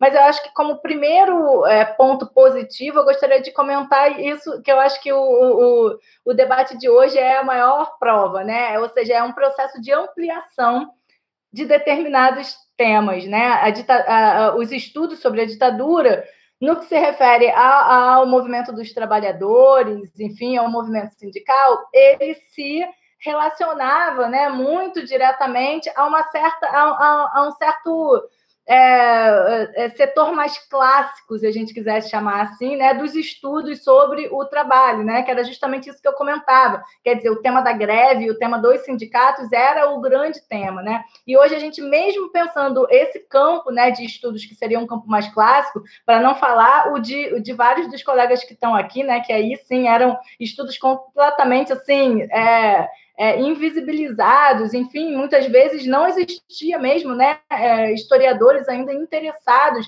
né, nessas temáticas, a gente, a, as questões já estavam lá, mas a gente não estava atento para essas questões, né, como os estudos sobre os negros, essa, a ideia da gente colorir esses estudos sobre a ditadura, os estudos sobre é, os homossexuais e todas as dissidências, é, é, os estudos sobre as mulheres também, né, nessa perspectiva de gênero, mas mesmo quando a gente pensa os estudos clássicos sobre o mundo do trabalho, que, que compõem né, um, um, um flanco importante aí dentro da historiografia, a gente também observava uma certa é, hegemonia dos estudos que se vinculavam, como eu disse, né, a esses estudos sobre o, é, o, novo sindicalismo e esse contexto de fins dos anos 70 e dos anos 80 das grandes greves de massa. Quer dizer, é, isso, isso era muito por obra do, do, contexto histórico em que esses estudos estavam sendo produzidos também, né? E dessa relação que sempre foi bastante íntima entre os historiadores sociais do trabalho e o movimento operário, né? Então, quer dizer, parte dessa historiografia que vai pensar uh, uh, e que vai produzir história sobre é, o, o, os processos das greves operárias dos anos 80 se dá justamente por uma proximidade, né, de, e, e por, por, por, uma certa é, um certo encantamento, se eu, se eu puder dizer assim, né, de, dos historiadores também a esse movimento do que estava acontecendo ali naquele contexto, né, era algo que chamava realmente atenção e encher de esperança ali no momento de redemocratização política também. Mas hoje, dentro da história social do trabalho, a gente acompanha também, é, digamos assim, essa diversificação e essa ampliação de estudos dentro do, do, dos estudos sobre trabalho, né? Então a gente começa a se voltar para o estudo sobre as trabalhadoras, a gente começa a se voltar para o estudo sobre é, a classe operária e a negritude, né? Então pensando essa interseção dessas novas temáticas que são fomentadas por uma nova historiografia e que também passam a permear os estudos mais clássicos sobre o mundo do trabalho. Então esse movimento de ampliação dessas temáticas, eu acho que complexifica as nossas histórias e contribuem muito né, para dar mais densidade para o nosso conhecimento histórico sobre o passado ditatorial. É, outra questão que eu acho bastante importante, que vem se renovando nos estudos sobre a historiografia, ainda de forma mais tímida do que eu gostaria, mas já é algo que a gente pode perceber, são estudos sobre os setores que aderiram à ditadura militar, porque os estudos é, também, né, é, que, que pautavam os estudos da história social do trabalho, eles se voltavam para a história das resistências operárias, né? de todo o movimento de oposição dentro da historiografia, é, é, enfim, todo o movimento de oposição política dos trabalhadores. E hoje a gente observa também é, alguns estudos que começam a, a, a se voltar para os setores que aderiram à ditadura, quer dizer, um, um grupo de trabalhadores também é, que uh, se beneficiam em alguma medida, né, do, do, do regime militar, é, ou setores que aderiram uh, como estratégia política também de resistência, se a gente quiser pensar assim. Por exemplo, os interventores é, dos sindicatos, né, que no momento em que a gente começa a estudar, eu mesma tive a oportunidade de desenvolver um estudo sobre isso é, no pós-doc que eu fiz no, no CPDoc, e uh, o, que eu, o que eu notei é que uma série de interventores eram, eram é, oriundos da própria classe trabalhadora, né, quer dizer, da própria categoria, é, e Uh, muitos, nos seus relatos e nas suas memórias, alegavam que era uh, uma lógica um pouco assim: é melhor eu estar aqui, que sou alguém da classe, um pouco mais sensível do que um interventor que venha diretamente né, dessas instâncias completamente alheias é, ao meio operário. Então, é uma tentativa também da gente complexificar quais são essas racionalidades que estão operando no meio operário. É, operando no meio operário não ficou bom, mas vocês entenderam. É, outra questão que eu acho importante é um trabalho de interiorização também dos estudos, né? A, a, a historiografia ela sempre se depara com isso é, com relação a, a, uma proliferação que pode ser problemática, mas nesse caso eu não vejo como problemática, de uma proliferação de estudos de caso, que muitas vezes a gente tem dificuldade de entender né, uma certa liga mais geral, né? ou seja, quais são as estruturas que estão operando ali. Fica tão específico que a gente perde a dimensão do geral. Mas nesses casos, esse processo de interiorização dos estudos, que muitas vezes estavam pautados nas experiências das grandes capitais, com exceção né, do exemplo do ABC Paulista, que não está na capital, mas mas que se relaciona muito com essa dimensão do desenvolvimento industrial é, em nível nacional, é, começam também a pipocar e a revelar aspectos interessantes de como a, ditadura militar se estruturou e qual o projeto que ela tinha para as classes trabalhadoras nas diferentes localidades do Brasil, fugindo desse eixo é, sudeste, né, Rio, São Paulo, sobretudo, e quando fugia, né, era justamente para o sul. Então a gente tinha essa regionalização muito forte. Então eu gostaria de destacar aqui o trabalho, por exemplo, do Magno Braga, que vem desenvolvendo um estudo sobre a participação né, e os impactos para a classe trabalhadora na construção da Transamazônica, né, uma obra faraônica, uma obra de relevância nacional, mas que tem um impacto localizado, um impacto no território, né, um impacto sobre os trabalhadores daquela localidade. E isso eu acho que é bastante interessante. É, esses estudos vêm, vêm vêm sendo é, formulados agora nesse contexto. E, por último, a consolidação, né, a partir desses estudos, a criação e a consolidação de uma, certa, de uma certa rede latino-americana nos estudos sobre o trabalho. Então, a gente, e isso muito fruto também da experiência do, do, das comissões da verdade, sobretudo da CNV, né, que vai ter um GT próprio para trabalhar isso. Eu tive a oportunidade de ser pesquisadora do GT Trabalhadores, né, o GT 13, um GT criado tardiamente, é, e aí se forma, a partir daí, uma, uma rede que chama Rede Processos Repressivos, Empresas, Trabalhadores e Sindicatos na América Latina, que reúne pesquisadores de alta qualificação é, de vários dos principais institutos, centros de pesquisa latino-americanos, né, que vão tentar buscar aí quais são as similaridades desses processos repressivos no Cone Sul e também é, entender melhor quais são as especificidades de cada um desses processos. Essa rede é uma rede que está atuante, né? ela está ativa, ela se organiza por meio é, de uma lista de e-mails e vem promovendo uma série de seminários, congressos nessa área, vem também é, sendo responsável pela, é, pela publicação de obras nesse sentido, tentando aí fomentar né, essa uh, estimular a produção dentro desse eixo temático. E isso vai ter uma implicação depois, eu acho que talvez a gente possa comentar no próximo bloco, né? Isso vai ter uma, uma intervenção direta na realidade prática com o caso da Volks, que aí eu acho que eu vou deixar para comentar no segundo bloco, né? Que é justamente esse processo em que o historiador, né, um grupo de historiadores ou um grupo de pesquisadores vai ter uma intervenção direta dentro de um processo político atual, é, no sentido da busca por reparação e por um, um tipo de reparação também distinto do tipo de reparação que a gente vê sendo colocado em prática no Brasil, que era a reparação individual, né? No caso do movimento sindical, ele vem hoje em dia, através do caso da Volks, reivindicando uma reparação coletiva, uma reparação para o conjunto da classe trabalhadora. Isso me parece algo bastante interessante e que tem uma intervenção direta de nós, enquanto pesquisadores, nesse processo, no sentido de subsidiar informações para alimentar esse processo judicial. Então, essas eram as questões que eu gostaria de destacar nesse sentido e antecipei um pouco, eu acho o nosso próximo bloco. Obrigado, Alejandra. É bastante interessante é, ouvir a sua fala e perceber o quanto a historiografia, os estudos históricos, eles são influenciados pelo contexto em que eles são produzidos, né? E como o interesse dos próprios historiadores, ele vai ser também influenciado por esse contexto como falar sobre classe trabalhadora, é, movimento sindical, na década de 70, na década de 80, o, o, historiador, né, fazendo essas pesquisas, na década de 90 e hoje, quanto a essa mudança. É, eu queria saber um pouquinho a opinião da Flávia Rios sobre essa, essa nossa pergunta, o que, que ela pode trazer também dessas novas pesquisas.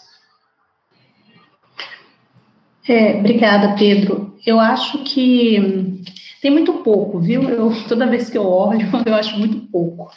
Eu queria ter mais coisas para relatar. Eu tentei sistematizar aqui algumas coisas que me parecem interessantes que têm despontado aí. Primeiro é que nessa temática racial tem aparecido muito, muito não, pouco, mas tem aparecido as memórias dos militantes, que me parece, as autobiografias, os relatos, que me parece que têm se apresentado como fontes muito ricas né, de pistas para investigar um pouco essa experiência negra durante a ditadura militar, principalmente essa organizada, seja organizada é, em, em, movimentos é, partidários, em partidos clandestinos, ou mesmo nos movimentos sociais, ou outras formas organizativas, associativas, enfim. A outra coisa que me parece importante destacar é um, é um grande esforço do CPDOC, é, acho que no final da década passada, de é, permitir que o é, é, dados, informações também sobre trajetórias de, de, pessoas, de ativistas, pudessem ser registrados, e o CPDOC lá no Rio de Janeiro, né, tem todo esse material. Tem também uns estudos interessantes, eu vou destacar aqui o trabalho do Mário Medeiros sobre organizações negras nesse contexto, que eu acho importantes. É, tem estudos como o do Paulo Ramos, que tem trazido um pouco sobre a questão da violência letal, né, durante a ditadura militar, e, e como que esse, é, essa, esse debate sobre o preso político, o preso comum, o morto, que não é, né, que não era exatamente ligado a, a nenhuma organização, mas que essa população sofreu uma violência assustadora, e isso é, tem uma consequência no, no, período democrático, transição democrática, que agora me parece que a historiografia, a sociologia, esses autores que têm investido sobre a questão da, da violência da polícia, da tortura e dos direitos humanos, têm se voltado um pouco para analisar, digamos assim, os impactos né, da ditadura no período democrático diz respeito à, à repressão das populações marginalizadas, periféricas, de favelas, enfim. Eu acho que isso é uma das coisas mais promissoras, mais interessantes, que ela vai ter um impacto, né, quando muito aprofundada, na, na redefinição do que se discutiu sobre o que era a, a, a repressão às populações é, pobres, periféricas, que não estavam necessariamente organizadas em sindicatos, partidos ou em movimentos sociais e associações. Tem uma, um, um, um, campo de estudos, eu já vou também, não vou me alongar tanto, que é, que é bem pequenininho, mas eu acho assim super interessante, que é sobre as redes transnacionais é, de, em que se moveram exilados políticos, principalmente em direção à África.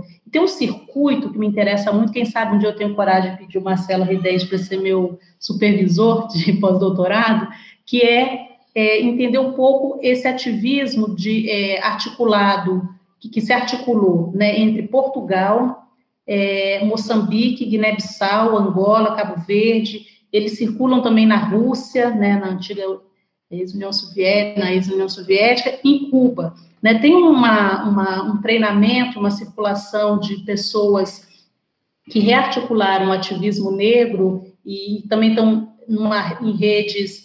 É, alguns são comunistas, outros não são, são socialistas, e, e o modo como eles se moveram ali é, me parece uma coisa interessante. Tem alguns estudos mostrando, o Jerry Dávila tem feito uma investigação nesse sentido, tem um outro pesquisador da PUC, o Francisco, que também tem estudado essas redes, é, que, que me interessa muito, é a vinda, por exemplo, dos é, de, de revolucionários é, africanos que passaram pelo Brasil, né, fizeram esse circuito no Atlântico, eu, é, Portugal, Brasil e alguns países africanos também me interessa, é, me parece interessante, uns estudos têm ido nessa direção, pequenos, mas sim. Outros, como o do Noel Carvalho, trabalhando com censuras em obras de arte, que tematizam a questão racial, espaços de sociabilidade, como o Pedretti, já chamei a atenção.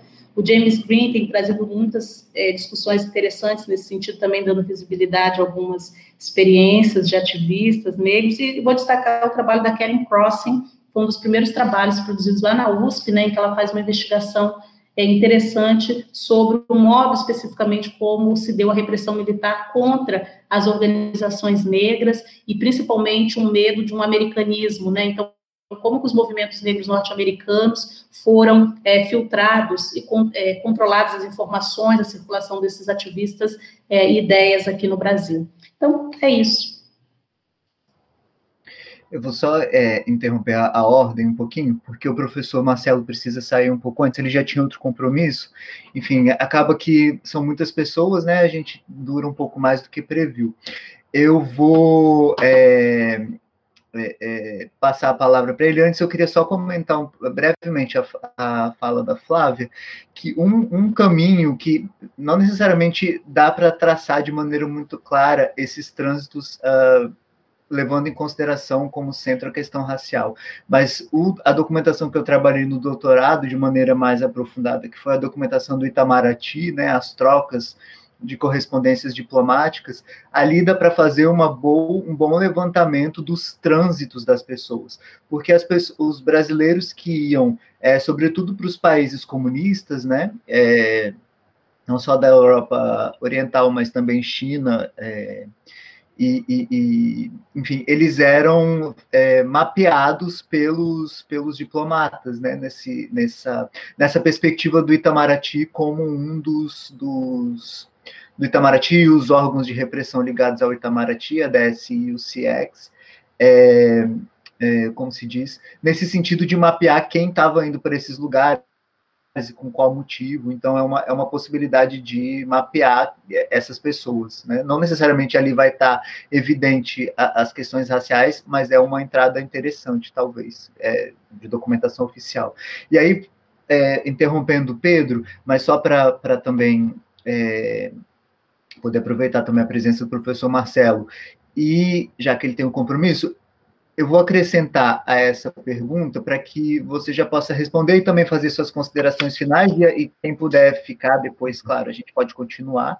É, juntando, unindo a essa questão do Pedro, eu queria saber, é, perguntar, acrescentar a isso, a sua perspectiva com relação a, a essa atualidade né, do, do, do, Brasil, em que a gente vive esse momento bastante difícil politicamente, né, é, em que é, não só autoridades governamentais, o próprio presidente da República vem fazendo um, um, um, movimento de usos políticos desse passado ditatorial, escravo, no caso porque a, o tema é ditadura, mas também da, da, do período da escravidão e outros momentos é, de opressão, de, de, de, de exceção do, do, da história brasileira, é, como você vê o papel dos historiadores, da história como disciplina, dos professores, é, nesse momento, né? O que, que a gente pode, pode, poderia fazer ou vem fazendo de importante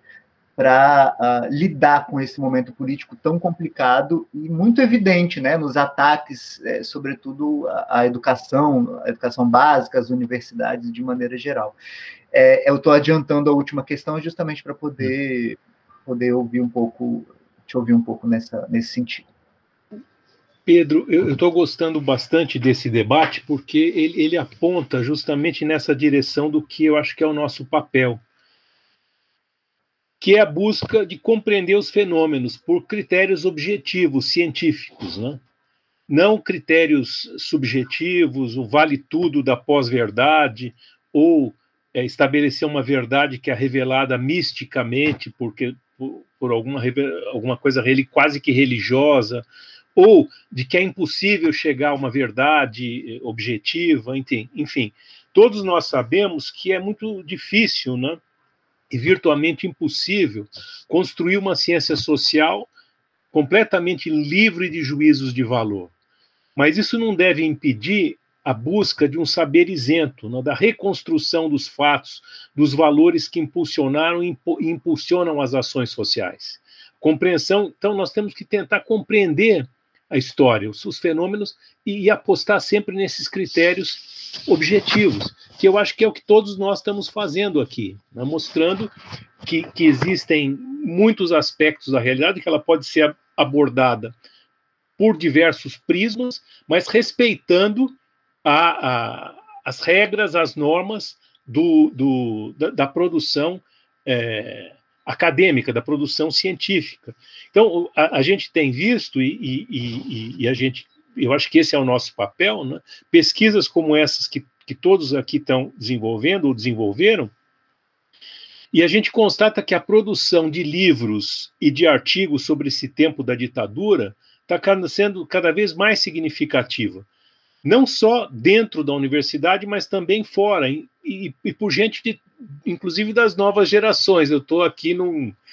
Todos vocês quase podiam ser meus filhos aqui, né? Vocês são de, de outra. Eu sou mais novo até do que a geração, por exemplo, do Daniel Arão, é, dessa geração de 68, eu estou eu tô uns 10, 15 anos mais novo que eles. Mesmo assim, eu, eu, eu vejo com muito muita alegria que o pessoal aí de vocês, que é, é da geração dos meus filhos, aí em torno de 30 anos, é, e, e, também jovens outros que estão fazendo seu mestrado ainda, e, ou ainda na graduação, têm estudado esse, esse tema. E eu, eu diria que talvez esse, esse período da ditadura, e isso vale para todas as áreas, talvez não tenha um período da história do Brasil que tenha sido mais esquadrinhado, mais retratado, mais analisado do que esse período. Então, se é, é famoso aquele adágio que o brasileiro não tem memória, não é por falta de informação publicada, né? pelo menos sobre esse, sobre esse período. Né? Tem sido muito grande a produção de memórias, de biografias, de investigações jornalísticas e o que interessa mais para nós, né, de investigações acadêmicas. Ainda que não, como vocês mesmos acabaram de dizer, né, que não esgote o tema, nós, há muito ainda a ser pesquisado por isso, sobre esse tempo. E, ao meu ver, isso tem um, tem um sentido. Qual é o sentido? É de que há uma, se há um mito, né, é, é esse mito de que a ditadura é uma página virada da história do Brasil. É uma página infeliz da nossa história. Me parece que não, que ela não é uma, é, é, eu diria, é uma página infeliz, mas é uma página que continua sempre que nós viramos, continua essa página. Por quê? Porque ela foi expressão de uma, de uma, de uma sociedade patriarcal, colonizada, escravista, ela repõe questões de fundo na sociedade brasileira que ainda não foram superadas. Eu acho que aí está, em, em, grande parte, o motivo de, de em todos os campos, ela, ela continuar sendo tão investigada. Então, eu diria que uma tendência mais recente, não só sobre os, estu os estudos mais especificamente sobre cultura, ou cultura de esquerda, ou uh, as esquerdas, que, que são os temas que eu, que eu trabalho mais, né? É, mas, mas existe um, um, uma tendência mais geral de tomar a ditadura como uma parte de uma história de longa duração do estabelecimento da modernidade no Brasil. Um jogo contraditório de conservação e de mudança.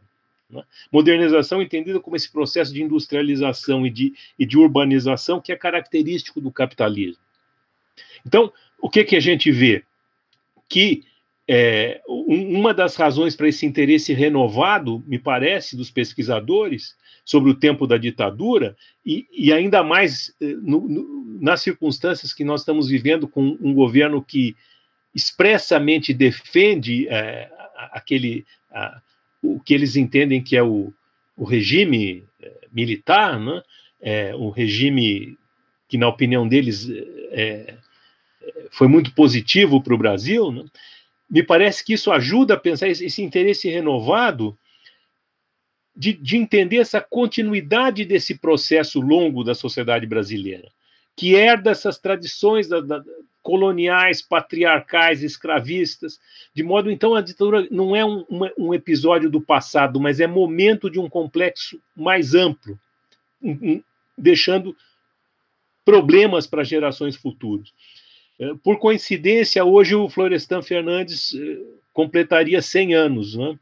É ele que foi pioneiro de muitos desses estudos aqui raciais, de cultura popular, de da e, e ele escreveu aquele famoso livro dele, é, a Revolução Burguesa no Brasil, em que ele tenta demonstrar de que o, o regime militar ou a ditadura foi o resultado e o coroamento de um longo processo do que ele chamou de revolução burguesa no Brasil, que envolve o, o que outros autores chamariam de uma modernização conservadora, projeto, um projeto de modernização promovido por elites ou por classes dominantes, sempre temerosas de ampliações de direitos democráticos, de redistribuição de riquezas, de realização plena da cidadania, sempre mantendo a estrutura fundiária do país.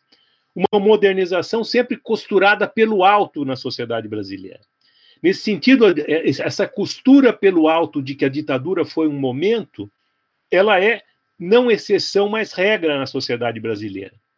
Ela foi momento da construção de uma sociedade autoritária que se espraiou e, se, e, se, continua ao, ao, longo dos anos. Né?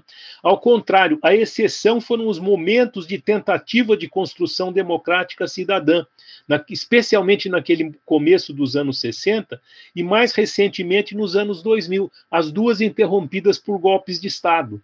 O, o militar de 64 e esse outro que é um, um um golpe parlamentar, midiático, jurídico, uma coisa estranha, que é um golpe, enfim, tem toda a discussão se é o golpe, se não foi o golpe, mas a ideia de que, no fundo, a grande ameaça no Brasil é, é as bases da sociedade aflorarem no processo político, essa massa de gente pobre, preta, analfabeta, é, enfim, é, é, a grande maioria do povo brasileiro. Né? Ah, o que há ao longo da história é que vem desde o escravismo né, o receio de perder as rédeas da dominação política, arriscando a manutenção do poder econômico, da concentração de riqueza, das desigualdades dos mais diversos tipos da sociedade brasileira. Então há uma necessidade de manter as forças progressistas, as forças de esquerda, de esquerda alijadas da possibilidade de governar. Elas só, só são toleradas democraticamente desde que elas se mantenham relativamente à margem. E eu acho que os estudos mais recentes, e vejo pelo que vocês mesmos expuseram hoje, tentam compreender justamente esse processo complicado que é a sociedade brasileira, extremamente autoritária, que aflorou naquele momento e que a gente tem aflorando de novo hoje de uma outra forma. Então, então eu diria que é, os estudos históricos são muito importantes justamente para revelar essa sociedade, o autoritarismo, o, o processo é, que vem de longe, desde o tempo do escravismo, da colonização, e que é, analisar isso de, de um modo sério, acadêmico, científico, é a melhor contribuição que nós temos a dar contra eh, essa pós-verdade, contra esse, esse vale-tudo, como, como se não houvesse nenhuma possibilidade de desvendar os fundamentos dessa sociedade. Nós temos que ir ao fim e ao fundo, citando de novo Florestan Fernandes, que até usava o jalequinho é, de cientista branquinho né, naquele tempo, né? É, nós temos essa e essa expressão. Eu lembro eu, eu, quando eu fui, eu fui, aluno dele num curso que, que ele deu lá na USP para os estudantes é, ir ao fim e ao fundo, ele gostava de repetir sempre isso. Então, o nosso papel é ir ao fim e ao fundo no desvelamento da construção da sociedade. Isso em todas as disciplinas, e eu acho que vocês estão todos de parabéns, cada um ao seu modo, está é, tá, tá ajudando a, a, a, ir ao fim e ao fundo né, de, de, de como se construiu na ditadura e se constrói, se construiu ao longo dos séculos essa sociedade autoritária que nós temos que é, desvendar né, esse enigma que é que é o Brasil. Eu, eu vou ficar mais um pouquinho, mas eu, eu, tinha um outro compromisso. Eu vou assistir até onde der e, e, dou parabéns a vocês pela iniciativa e pela exposição que todos fizeram. Todos e todos e todes, né, como, como se fizeram. Muito obrigado, professor. Fica à vontade quando precisar sair. É, Pedro, pode dar continuação aí na sua Tá, muito obrigado, professor. Muito bom te ouvir. É, eu que estudo, é, estudei no mestrado à esquerda na ditadura, então o Fantasma da Revolução Brasileira é praticamente um guia para mim que ficava do meu lado, assim, no, na escrivaninha.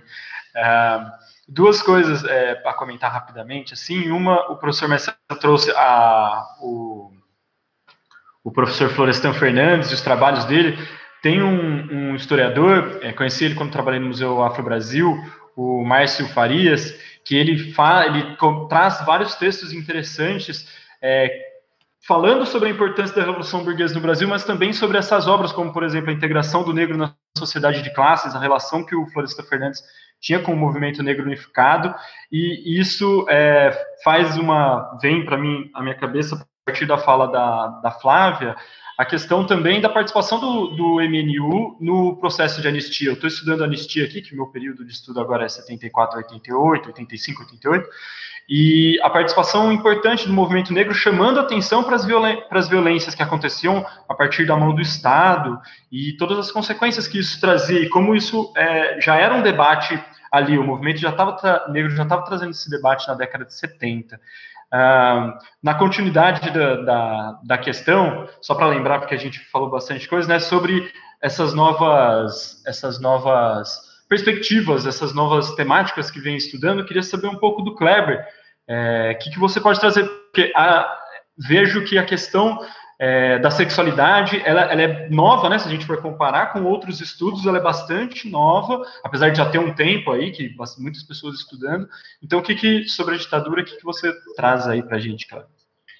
Bem, Pedro, obrigado pela pergunta. É, eu vou, eu gostaria, na verdade, de apresentar uma questão que eu acho que é bacana você ter começado falando sobre é, a produção, que ela é muito recente, né, dentro da historiografia sobre as dissidências sexuais e de gênero. Eu estou marcando muito esse termo dissidência porque exatamente para não cometer alguns anacronismos que algumas vezes é muito presente, às vezes, né? Em alguns textos, em alguns, na verdade até alguns escritos memorialísticos sobre o período, e não atribuir categorias quando elas não existiam, né? O processo identitário, até de aquisição identitária, a partir de movimentos sociais identitários, ele também é muito recente no Brasil, né? Os primeiros grupos se organizaram a partir de 78. Mas voltando a essa perspectiva, por exemplo, dessa produção historiográfica, eu gostaria só de dividir mais ou menos esse, essa produção em duas. Houve uma primeira fase de estudos que começaram a aparecer ainda na década de 80, como do Peter Fry, para inglês ver, do João Silvério Trevisão, Devassos no Paraíso, que é de 86, o do Nestor Pellonger, que é o negócio do Michel, de 87, o Edward McRae, A Construção da Igualdade, em 1989, e o James Green, 99. Esse primeiro conjunto de trabalhos, eles foram trabalhos seminais, de fato, ainda nos dão uma contribuição significativa mas eles estão dentro, digamos assim, numa inscrição específica do próprio é, processo historiográfico brasileiro. É importante dizer que também esse período da década de 80 e 90 é o período da emergência dos estudos de gênero na historiografia brasileira. Inclusive, a categoria gênero, ela aparece na historiografia em 80, né? Finais de 80, a bem, a bem da verdade. Até então, que se fazia um estudo social das mulheres e mulher como categoria quase que essencializada, naturalizada, o corpo da mulher como corpo, o corpo feminino como corpo de mulher, né? Então isso daí deslocava, de algum modo, distanciava os estudos sobre, por exemplo, as populações travestis, que essa é uma outra discussão, e aí eu vou falar um pouco aqui sobre essa nova produção.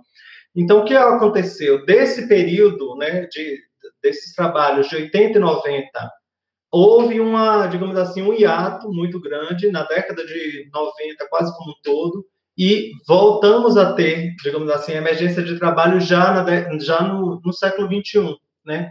Então, nós vamos ter um conjunto outro de trabalhos, eu acredito, né, e é muito claro, é muito evidente também, que isso é reflexo também da, da, do amadurecimento dos estudos de gênero no Brasil e do fortalecimento dele dentro, inclusive, dos vários espaços de, de, da, da pós-graduação no Brasil. Eu acho que nesse período é o período, inclusive, tanto da expansão da pós-graduação quanto da consolidação dos estudos de gênero dentro da pós-graduação no Brasil, que vai fazer com que muitas dessas autoras, que a maioria, inclusive, dos trabalhos de gênero foram construídos por mulheres, isso é muito sintomático também do modo como a nossa ciência ela ainda é muito androcêntrica e machista. Então, boa parte desses estudos sobre relações de gênero foram construídos por mulheres e muitas dessas mulheres são responsáveis, inclusive, pela orientação de trabalhos que discutam sexualidade. Tanto é que a, a Jona Pedro, alguns trabalhos da, né, orientados também pela Raquel Soyer. Então, você tem a Margarete Rago, que vai, inclusive, orientar uma galera, inclusive, também, que também trabalha com a perspectiva da sexualidade, não somente sobre a ditadura. Gostaria só de pensar um pouco sobre isso. Só que o que acontece? Aparece, eu acho que isso é um sintoma do modo como também essa historiografia da ditadura militar vai ser dada na perspectiva dos estudos de sexualidade e gênero também somente a partir dos, do, do século XXI. E como, por exemplo, somente muito recentemente, a partir da primeira década do século XXI, é que você tem um adensamento de uma produção significativa que é, estabelece outras é, interpretações, outras chaves analíticas também para o processo e as experiências históricas das sexualidades dissidentes na ditadura militar. E aí nós vamos ter o trabalho da Rita Colasso Rodrigues, trabalho maravilhoso, o da Rafael Freitas Ocanha, o do Luiz Ferreira Veras, o do Fernando Domingues de Aguiar, o próprio do, trabalho do Benjamin Cohen, né, que ele defende em 2016, e a publicação é agora 2018, o trabalho do Renan Quinalha, do Natanael Freitas, o do Ailton Carneiro, estou aqui citando porque eu acho que é bom também, aqui como live, eu acho que publicizar essa produção, eu acho que é importante que quem vá assistir depois saiba que a, esse conjunto de trabalhos consiga, a partir daí, rastrear um pouco né, quem são as pessoas que estão pensando e, e, construindo essas investigações. O Paulo Souto Maior, que foi a partir, inclusive, dele que surgiu a minha indicação para a, a contribuição nessa live, e alguns laboratórios que têm sido construídos de pesquisa que fomentam é, investigações nessa linha que é o LabQui, organizado pelo professor Fábio Henrique Lopes, na Universidade Federal Rural do Rio de Janeiro. Temos também o grupo Close, coordenado pelo professor Benito Bissi Schmidt, da Universidade Federal do Rio Grande do Sul, um grupo maravilhoso. Ou tem também o grupo do professor Elias Ferreira Veras, na UFAL, que é o grupo de estudos de pesquisa em História, Gênero e Sexualidade, e tem também algumas outras contribuições agora mais pontuais, como, por exemplo, no CUS, e a gente tem construído, a partir disso, uma série de diálogos transversais e de parcerias, que é o que tem estruturado isso que a gente está construindo, que é a rede de historiadores e historiadoras LGBTQIA+. Agora, o que, é que essa produção nos informa? E aí eu já vou caminhando, talvez, para o final da minha fala, para não me estender muito. Eu acredito que essa produção ela tem problematizado, primeiramente, essa, esse discurso naturalizante do sexo e do gênero. Ele tem deslocado, essa mais recente produção tem deslocado e feito alguns questionamentos daquela primeira produção do Jeremy, James Green, do Edward McRae, que assumia, por exemplo, as identidades como identidades fixas e não móveis e não negociadas, instauradas em relações de poder. Por exemplo, o trabalho do Luiz Ferreira Veras não considera a travesti pronta e acabada como uma travesti, como, por exemplo, ela aparece tanto no trabalho do Edward McRae quanto no trabalho de James Green.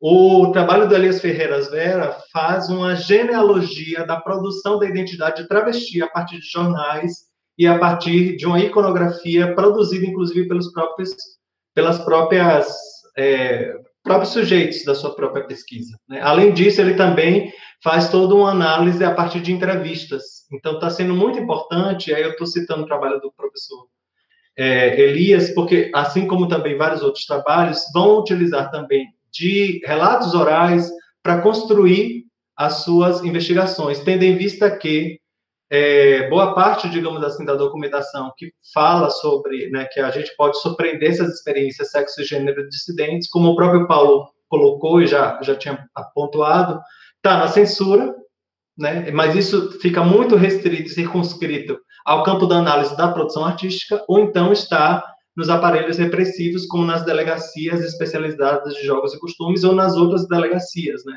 porque você vai ter também a, as delegacias de entorpecentes que também vão prender travestis, e aí você vai ter toda uma outra relação, enfim. Mas que essa documentação, às vezes, é muito difícil de ser acessada. Eu, por exemplo, ainda não consegui encontrar a documentação da Delegacia de Jogos e Costumes de Salvador. Para você ter uma ideia. Está né, tá muito difícil de ter contato, e ainda para para, digamos assim, somar tudo isso, o arquivo público daqui entrou em reforma já faz dois anos e até agora ainda não reabriu para pesquisa. Então, eu estou fazendo a tese, estou pegando toda a minha coleta de informações a partir do jornal. Mas, além dessa crítica à essencialização da categoria sexo, eu acho que uma outra questão que essa historiografia tem problematizado é a relação, por exemplo, entre agente, militância e ação política. Eu acho que ela tem problematizado, inclusive, tanto em diálogo com vários outros trabalhos e campos que tem aqui, como, por exemplo, na perspectiva da militância negra, na perspectiva da militância feminista, tem também nos informado que nós temos que repensar o modo como a gente compreende o ativismo LGBT naquele momento. Né? E as suas com a liberdade do corpo, dos usos do corpo e do prazer. Então, eu acho que tem uma série de questões aí que essa historiografia vai colocar, inclusive, que esses trabalhos vão colocar para a historiografia, que eu acho que uma das últimas questões que eu posso apontar é problematizar essas temporalidades, esses marcos temporais que se construiu, inclusive, sobre a ditadura militar.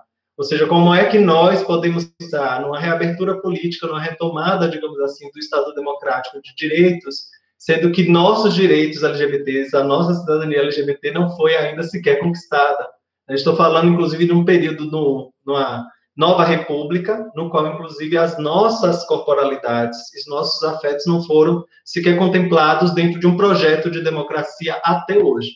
Né? Então, eu acho que são uma série de questões que a gente pode pensar, e, inclusive, principalmente nesse aspecto da sexualidade, gênero, né? sexualidades e gêneros dissidentes e, o, e a sua relação com o Estado, que faz com que essa, essas novas investigações coloquem questões também para a historiografia em geral e esses marcos que foram construídos sobre a ditadura civil militar brasileira. Ok, obrigado. Deixa eu só interromper rapidão, Pedro. É, enxerido que eu sou. É, não, porque eu, é, essa fala é, é, muito boa. E aí eu queria só fazer uma, uma colocação que eu não fiz no começo. Normalmente eu falo isso no começo. É, inclusive o professor Marcelo já, já teve que sair. Mas que é um movimento muito curioso da sociedade, não só dos estudantes, né? A gente é muito difícil falar em sociedade porque é amplo demais, né?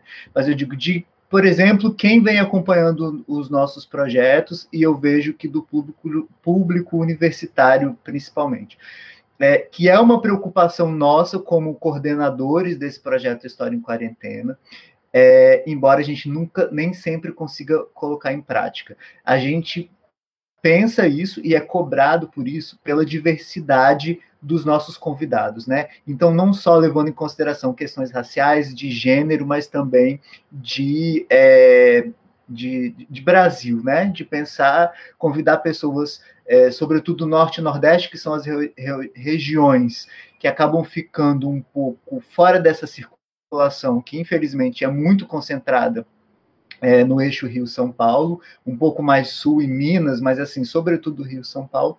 É, inclusive, por isso, ontem a gente fez um debate justamente com um convidado de cada região do país. Pra, é, mas, enfim, de modo geral, nos nossos debates, a gente tem buscado contemplar né, essa questão do gênero, raça, enfim.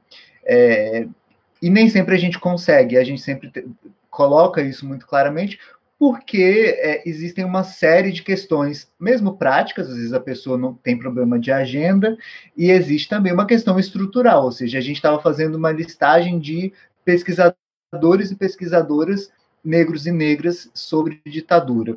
E a quantidade é muito menor, né, por razões que todos nós conhecemos, do que pesquisadores brancos, né? Então, é também um, uma preocupação e um esforço nosso de colocar isso não só é, como é, buscar a presença de todas essas pessoas em suas diversidades, mas também apontar que essa é uma, uma diferença que existe na prática, né? É uma realidade que, felizmente, vem mudando, quer dizer, pelo menos vinha mudando num movimento muito mais rápido, agora a gente está nessa situação que a gente não sabe muito bem como vai ser, mas que também é uma dificuldade, às vezes é, é difícil, assim, e, e, assim, ser negro não necessariamente está no seu látis, né, então é difícil até a gente fazer essa busca por, por pesquisadores, enfim, é só um ponto que eu queria colocar, desculpa, Pedro, estou sempre te interrompendo. Não, que é isso, Paulo.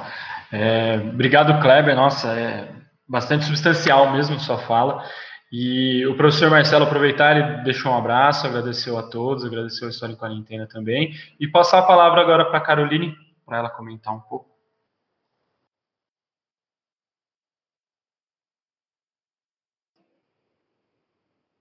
Oi. Demorou aqui para abrir o microfone, gente.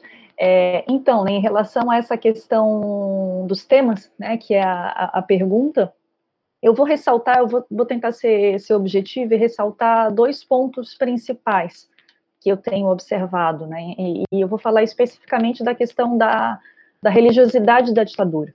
Né, eu vou acompanhar, na verdade, um pouco do que foi dito pela Alejandra e pelo, pelo professor Marcelo, que a, a, as pesquisas que estão sendo apresentadas aqui, né, essa conversa que a gente está construindo, ela é possível em função já de uma renovação na historiografia, né, e ela dá a ver, né, ela deixa ver uma série de, uma certa renovação né, no campo da temática, no campo das abordagens e no campo das, das possibilidades de a gente pensar né, a, a, o desenvolvimento dos nossos próprios temas, é, especialmente no que concerne a ditadura.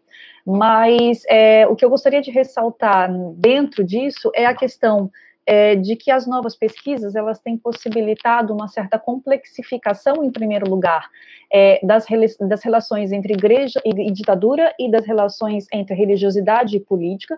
Né? Então, a gente está conseguindo é, esmiuçar essas redes que se estabelecem nesses dois campos.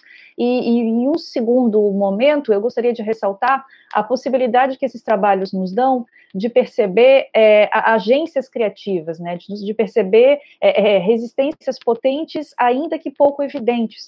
Né? E essas resistências e essas agências, elas se manifestam através da reivindicação de direitos, da formação de quadros, é, do exercício da cidadania abafado, né, durante os anos da ditadura e que vem sendo recuperado, acompanhando também o que o Paulo falou, vinha sendo recuperado, agora a gente está aí num num momento meio em suspensão, mas que nos exige também um posicionamento político muito evidente. É, então, é, eu vejo muito desse, desse trabalho de formiguinha, digamos, sendo recuperado pelos trabalhos e que nos permitem ver, é, de alguma forma, uma tentativa, é, novamente, de recuperação do próprio espaço público. Né? No que diz respeito à questão da, complexi, é, da, complexificação, que é o primeiro ponto que eu apontei, é, essa complexificação ela se dá em diferentes níveis, né? A gente consegue perceber uma variação temática muito grande das pesquisas, na medida que sim, em um primeiro momento, né, as pesquisas que se voltavam a pensar a questão das religiões e religiosidades, elas tratavam muito da religião de uma forma institucional, né, então pesquisar a, a, história ou a ação de uma determinada igreja, a gente percebe que os trabalhos atualmente eles têm se voltado muito a uma questão da experiência que se tem dentro dessas instituições, né, no exercício de uma determinada experiência que muitas vezes é, é, é, é dissidente em relação à própria instituição, é, e a questão das identificações religiosas, né, que está muito em voga também, digamos assim. É, essa variação temática e essa complexificação, ela também se dá em função da atenção à interseccionalidade.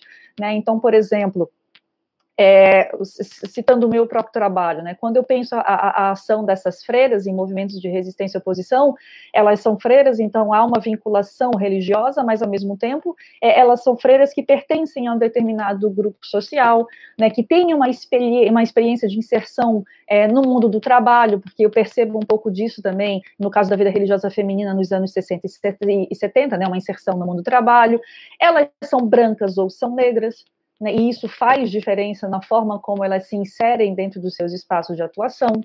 É, é, existe a questão da sexualidade é, muito latente, digamos assim, né, e isso aparece nas entrevistas e nas falas dessas mesmas mulheres, então a, a, gente não pode desconsiderar que a questão da interseccionalidade nos ajuda a complexificar o nosso olhar para a questão da vinculação e da experiência religiosa. Né? Então, isso é um outro elemento aí de complexificação que eu ressaltei a princípio. É, a questão da regionalização ou da interiorização, como disse a Alejandra, eu concordo veementemente, né? esse movimento também é bastante evidente, nos permite perceber é, uma, uma, variedade de experiências religiosas mais é, que, que, se deslocam de um eixo determinado, que seria Rio e São Paulo, e que a gente percebe que essas experiências se manifestam em outros espaços também, que nos ajudam a construir uma percepção amplificada né, das relações entre a, a, o ser, né, a, a, experiência de ser e a religião. É, e, por fim, eu gostaria de ressaltar a questão da, da, da influência política de determinadas experiências e instituições religiosas, né? E quando eu falo de influência política, eu não falo aqui apenas é, da questão da Igreja Católica, mas trazendo as pesquisas do campo das, do estudo das religiões e religiosidades mais para o tempo presente, para além da Igreja Católica, né, para, para além é, das experiências e manifestações de religiões é, africanas ou afro-brasileiras no Brasil, eu chamo a atenção para uma série de trabalhos que têm se voltado a pensar a ascensão do neopentecostalismo né, e, e, da ocupação de espaços políticos por grupos neopentecostais com ideários bastante conservadores e que a gente sabe que estão tendo é, resultados né, bastante evidentes na conformação de uma política contemporânea, né, da, daquilo que vemos e, e, da forma né, como como determinados grupos vêm alçando posições de poder hoje em dia. Né? Então, eu vejo que esses estudos mais atuais no campo das religiosidades, eles nos instrumentalizam, através da complexidade, a ler o nosso próprio tempo presente, né? por essa chave. Então, a, a religiosidade seria uma chave de leitura do nosso presente. Então, é isso.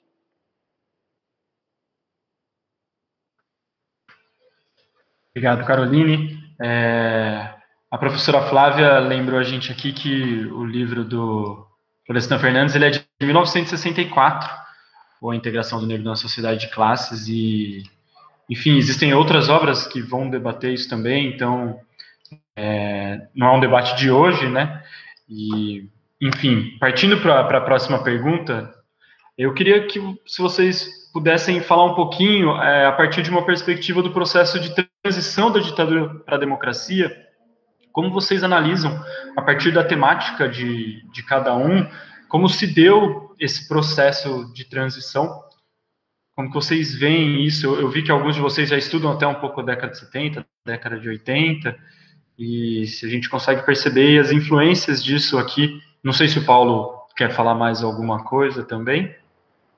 É, eu queria, na verdade, já fazer a, a que a gente tinha planejado quatro, aí eu, eu juntei aqui na, na, na hora, que para também não ficar excessivamente longo, a gente acha que já tá, passou duas horas. É, juntando o, o, com o que o Pedro falou, repetir o que eu, o que eu coloquei para o professor Marcelo, que é pensar é, a partir da experiência de vocês, né, como historiadores, professores, professoras, é, e da própria história como disciplina, né, não necessariamente da história é, é, é, apenas da história, vamos pensar nas humanidades, né, de maneira geral, já que a, a Alejandra tem um percurso que não é exclusivamente da história, Flávia também. Então, pensar nas humanidades de maneira geral, uh, uh, como disciplinas, né? É, professores, professoras, é, qual o nosso papel nesse momento, quais são as nossas possibilidades, sendo que é uma correlação de forças muito desigual também, né, entre grupos de extrema direita que dominam a internet com financiamentos é, empresariais, inclusive internacionais, isso hoje em dia não é nenhuma achismo, né, são coisas que já estão aí estudadas e mapeadas por, por sobretudo por antropólogos, sociólogos, é, o que, que vocês, juntando com a pergunta da transição, como vocês acham que pode ser o nosso papel, né? Mesmo pensando nessa correlação de forças desiguais, e que também vocês já pudessem fazer as considerações finais que achassem é, necessárias. É, ah, é, desculpa, eu não atribuí ninguém. É, vamos para o Kleber, pode ser, Kleber? Opa, pode ser sim, bora lá. É, eu acho que eu já comecei né, a dar algumas pinceladas sobre essa questão do processo de transição no Brasil, como ele é problemático para nós, nós, né, não vou falar comunidade, porque eu acho que o sentido de comunidade, ele, ele se perde, né, no ativismo, principalmente na, na, na atualidade, mas para nós, populações LGBTQIA+, porque eu acho que a transição do regime de, né, autoritário para o regime democrático, né, melhor, do regime de exceção e da ditadura militar para o regime democrático, ele acompanha, digamos assim, a trajetória das populações LGBTQIA+, a partir exatamente da é, relação desses estereótipos que se colocam para sexualidades não normativas atrelados à prostituição e criminalidade da prática, né, da sua prática social. Tanto que há permanências de rondas policiais nas cidades mesmo depois da ditadura militar. É importante dizer que também nesse período, como eu já havia falado, a, a emergência da AIDS, o aparecimento da AIDS na, né, como uma pandemia naquele momento, vai constranger todo o processo de aquisição da cidadania da população LGBT naquele momento, né, de reabertura política. Enquanto vários outros movimentos vão começar a construir digamos assim, de modo mais é, evidente, de modo mais consolidado sua trajetória né, de ativismo, né, vai se consolidar na década de 80 e 90, para nós vai ser um momento muito complicado para a própria investigação do Paulo Sotomayor, a tese dele é exatamente sobre isso. Como é que você se assume, sendo que a representação do paciente, digamos assim, soro positivo, né, vou utilizar o termo da época, o termo êmico, do aidético, é a representação da homossexualidade. Se assumir é quase que decretar que você é soropositivo naquele momento. Né? Porque houve uma relação, digamos assim, quase que intrínseca naquele momento, uma produção de imaginário de que a AIDS afetava quase que exclusivamente, majoritariamente, a população homossexual masculina. E isso é tão evidente que a AIDS só se torna é, digamos assim, uma pandemia que preocupa a saúde pública e a partir daí se constrói uma, uma né, política de saúde pública quando ela começa a afetar corpos heterossexualizados. Isso é muito claro. A documentação, o próprio trabalho do Paulo Souto Maior, o trabalho do Fernando Domingues vai fazer exatamente essa denúncia. E nem precisa, digamos assim, porque as vários relatos memorialísticos sobre o período é muito evidente. Basta conversar com uma pessoa que conseguiu sobreviver à AIDS, né? E essa é uma outra questão para nós historiadores, que é como é que a gente constrói essa memória da ditadura militar problematiza essa memória com a população sobrevivente, porque boa parte, inclusive, dessa população LGBT foi dizimada naquele momento. Então, eu acho que para nós é de fato muito complicado esse processo de transição política, porque, por exemplo, em 1987 você vai ter a Operação Tarântula, né? E essa Operação Tarântula vai prender travestis, inclusive construir toda uma, uma, uma, lógica de que elas são potenciais disseminadoras do vírus HIV naquele momento na sociedade brasileira. Então, para nós é muito problemático essa chave de que, olha, enfim, a partir daqui começou a sociedade democrática e emergiu, digamos assim, todos os direitos dos cidadãos, quando na verdade a gente teve direitos em suspensos, principalmente no momento da abertura política. Então, acho que são questões para a gente problematizar de fato. Uma outra questão é como é que a gente constrói, digamos assim, esse debate numa perspectiva para além dos grandes centros urbanos, que é algo que eu não falei, por exemplo, na outra pergunta, que eu acho que é importante de frisar. Boa parte dessas investigações ainda assume as grandes cidades, as metrópoles, as capitais, como centros, como sendo o centro dessa atividade repressiva e o centro da vivência dessa relação Estado, sexualidade dissidentes. Só que você vai ter uma outra questão, que é como é que isso é vivenciado no interior. E isso, a partir daí, pensa-se, por exemplo, como há uma outra problematização desse processo, inclusive de reabertura, para essas populações sexo-dissidentes e gêneros discordantes no interior, para cidades menores, né? Mas isso é uma, uma questão que eu acho que é uma ainda não está resolvido, nós ainda temos muito trabalho a fazer, o campo ainda está exatamente dando os primeiros passos, né? Construindo o campo, nós estamos de fato construindo o campo dos estudos de gênero e sexualidade no Brasil, nesse recorte da ditadura civil militar brasileira. Então, eu acho que ainda há muita investigação a ser feita, e vamos aguardar o que, é que as próximas pesquisas nos dirão. E como palavras finais, ao mesmo tempo falando né, sobre aquilo que o Paulo coloca, que é como é que a gente consegue, enfim, travar disputas, né, nesse espaço agora sobre esse passado ditatorial brasileiro, é, eu penso que nós temos para nós, populações LGBTQIA+, uma missão muito grande, né? Para nós, historiadores e historiadoras, é construir esse campo historiográfico, produzir investigações e, a partir daí, mobilizar estudantes dentro dos, né, do, do, dos dentro das pós-graduações a esse tipo de investigação, porque ainda exige-se ainda muita ousadia, sabe, muita autonomia para você construir esse tipo de debate nos vários departamentos. Eu, por exemplo, sou professor em um departamento que a minha sorte é que eu tenho várias outras colegas que também investigam gênero, lesbianidades, então eu tenho parceiros de fato de trabalho.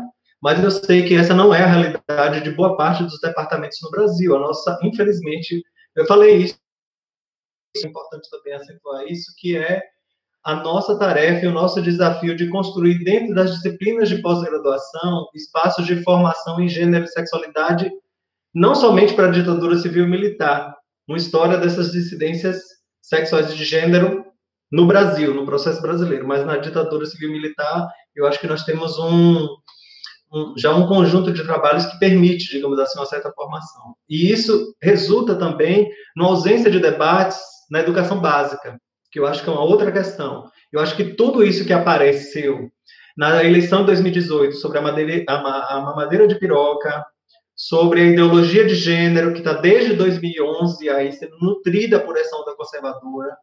Por isso é que é importante esse debate sobre anticomunismo no Brasil e essa relação com o gênero e a sexualidade, como é forjado esse tipo de debate, porque eu acho que ele sempre é retomado, ele é reatualizado por outros vieses, né, para exatamente agarinhar alianças dessa, dessas várias elites desses vários segmentos conservadores no Brasil.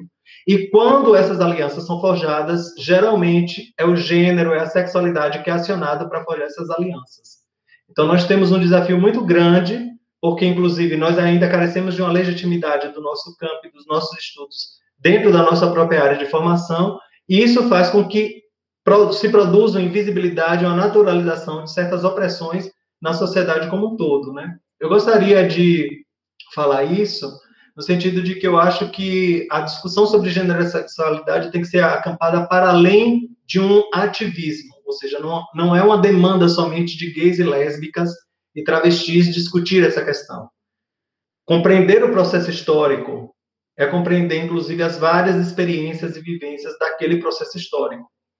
Historiadores heterossexuais, ou reconhecidos, ou se autodenominados como heterossexuais, devem investigar sobre a sexualidade sexo-dissidentes e sobre as relações de gênero durante o período da ditadura militar.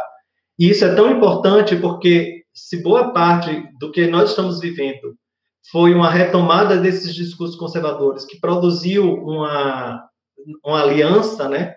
Eu acho que a única forma que a gente tem de romper é problematizar essas, esses discursos que naturalizam essas opressões.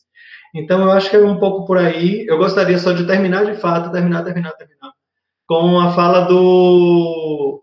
Só ler um trechinho do, do editorial Zero do Lampião da Esquina, que foi lançado em abril de 78. Eu acho que é um editorial muito bonito. Eu gostaria de terminar lendo ele. Para acabar com essa imagem padrão, Lampião não pretende so, é, soluçar a opressão nossa de cada dia, nem pressionar válvulas de escape. Apenas lembrar que uma parte estatisticamente definível da população brasileira, por carregar nas costas o estigma da não reprodutividade numa sociedade petrificada na mitologia hebraico-cristã, deve ser caracterizada como uma minoria oprimida. E uma minoria elementar nos dias de hoje precisa de voz. A essa minoria não interessam posições como as do que aderiram ao sistema, do qual se tornam apenas bobos da corte. Declaram-se por lei de engano livres de toda discriminação e com acesso a amplas oportunidades. O que o, que o Lampião reivindica, em nome dessa minoria, é não apenas se assumir e ser aceito, que nós queremos é resgatar essa condição de todas as sociedades construídas com bases machistas lhe negou. O fato de os homossexuais serem, serem seres humanos e que, portanto, têm todo o direito de lutar por sua plena realização enquanto tal. Perfeito, Kleber, super obrigado. Eu, inclusive, falar que eu adoro essa bandeira que está aí atrás, eu tenho uma também, mas ainda não expus porque eu tenho cinco gatos e eles são destruidores e eu não, eu não quis ainda expor a destruição à minha bandeira. É, Flávia, você pode falar, por favor?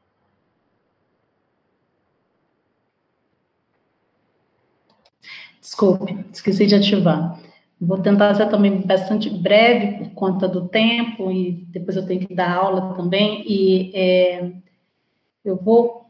Tem, é, sempre temos muitas coisas a dizer, né? É, é, muito amplo e, de fato, talvez tomara que esse seja só um dos encontros em que a gente possa discutir é, todas as dimensões. Então, eu, eu vou me concentrar só em uma para deixar esse recado que eu acho que é importante, né?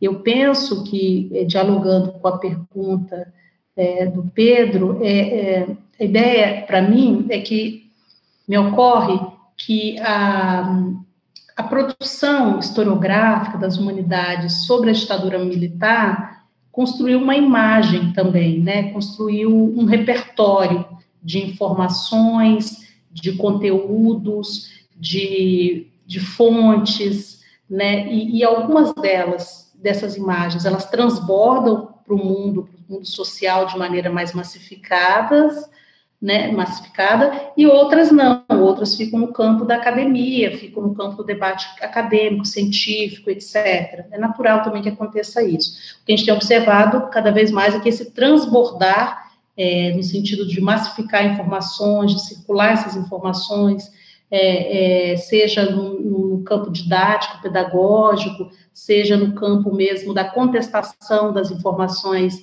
inverídicas, é, falsas, enfim, que se propaga, é, o que os governos propagam, o que o governo atual propaga sobre a ditadura militar, enfim, esse, esse, digamos assim, essa resposta rápida também aos pronunciamentos, aos comentários, enfim, sem fundamentos e que criam uma, uma desinformação, acho que isso tem que ser uma estratégia permanente nossa de vigilância é, no debate público. Mas, voltando ao ponto da questão dessas, dessa, dessas imagens construídas, eu chamaria atenção para a representação é, sobre a produção musical, né? A gente tem um repertório geral que transbordou do que seria a, a, a, a arte musical é, contra a ditadura militar, e às vezes, quando a gente ouve, mesmo no contexto contemporâneo, essas músicas, enfim, nos remete diretamente a, ao contexto da ditadura, à resistência à ditadura. E me ocorre também que muitos desses repertórios, eles estão muito ancorados numa classe social, e eles estão muito ancorados também no, enquadramento da esquerda política, e me parece que a historiografia também foi capturada por essa é, por esse repertório, né, que, que, acabou se transbordando. E aí eu gostaria de chamar a atenção, é, tentando dialogar a pergunta, as duas perguntas, para a ampliação desse repertório de imagens que é, imagens essas, né, que podem se podem transbordar é, como sendo imagens e que movem sentimentos, que movem é, símbolos é, de resistência à ditadura militar. Então, eu gostaria de chamar a atenção, por exemplo, já em 74, né, tem muitos sambas brasileiros que tratam da repressão, o modo como as populações pobres, periféricas, faveladas, marginalizadas, é, viveram, experimentaram e, e problematizaram, né, perceberam, criticaram é, a, a ditadura a seu modo, na sua linguagem, na sua experiência de cotidiano, de trabalho, de lazer, de moradia. Então, eu acho que isso é interessante se a gente conseguisse fazer esse transbordamento. Então, por exemplo, se a gente tem um samba que eu acho que é muito significativo, podia estar ali como um ícone também da, da resistência, da forma como se essas populações é, viveram a, a ditadura, que é o Se Manda Mané do Bandeirinho de 1974, né? Uma, uma, reflexão muito importante sobre a repressão e a violência brutal. Isso é importante porque quando você tem o período de transição, essa experiência do Se Manda Mané, ela, ela, ela, ela é estruturalmente é, persistente, né? ela não se modifica, porque esses territórios criminalizados, eles permanecem como territórios criminalizados, né? E certos corpos é, também permanecem como corpos que são identificados como o perigo, a ameaça e tem que ser controlados.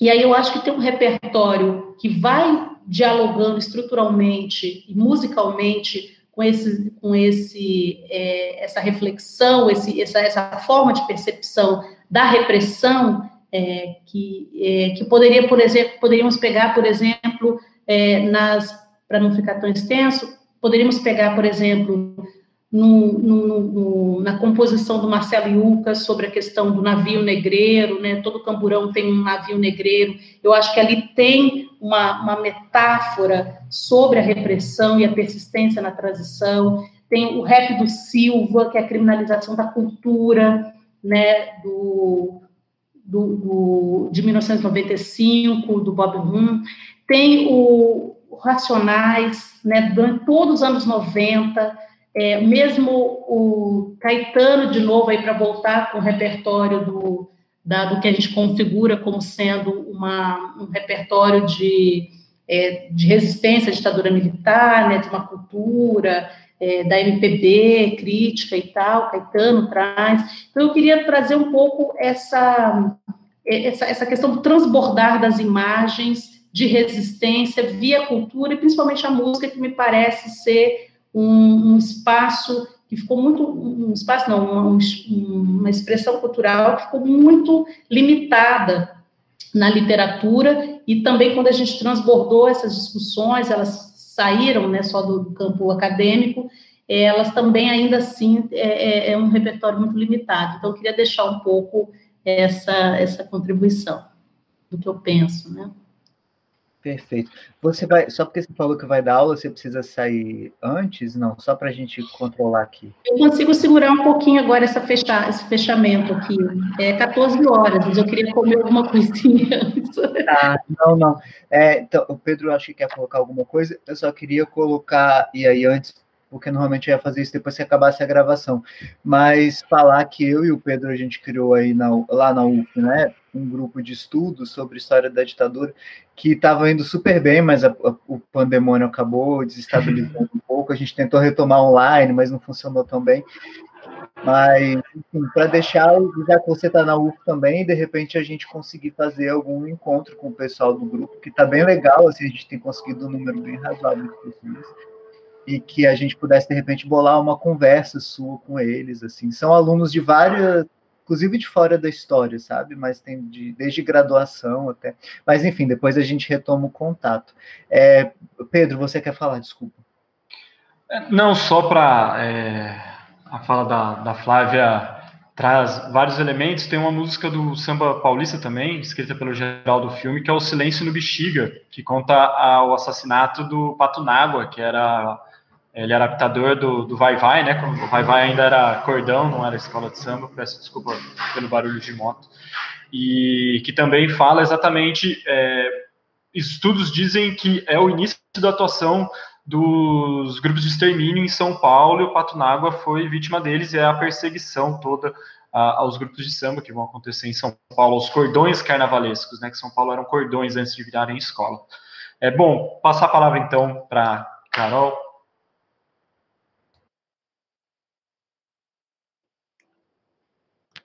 Tá.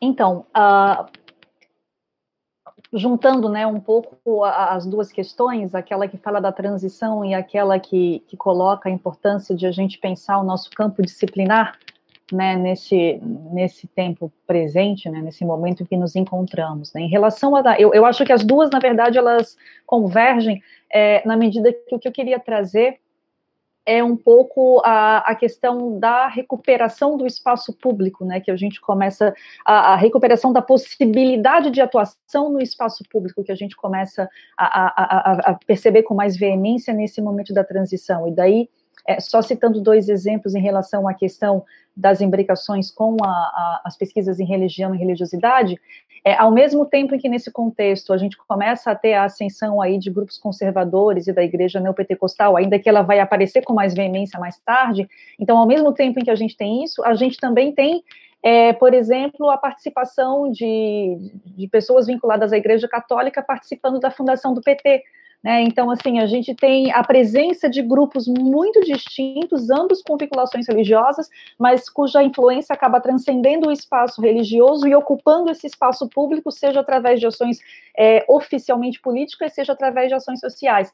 Né? Então, é, se é, é essa imbricação do religioso, se a percepção do religioso num período de transição é, se dá através da ocupação dos espaços públicos, eu acho que a gente pode pensar também é, a ocupação do espaço público como uma chave de leitura para pensar a relevância e a, e a, e a presença da nossa disciplina é, no tempo presente. Né? Essa questão colocada por vocês, ela é uma questão muito, muito complexa, na verdade, e ela transcende, inclusive, a gente sabe, as fronteiras nacionais, porque a ascensão desses grupos conservadores e a necessidade, a tentativa de apropriação né, de, de, narrativas, ela está se dando em vários espaços, né, e, e, de uma forma quase que concomitante.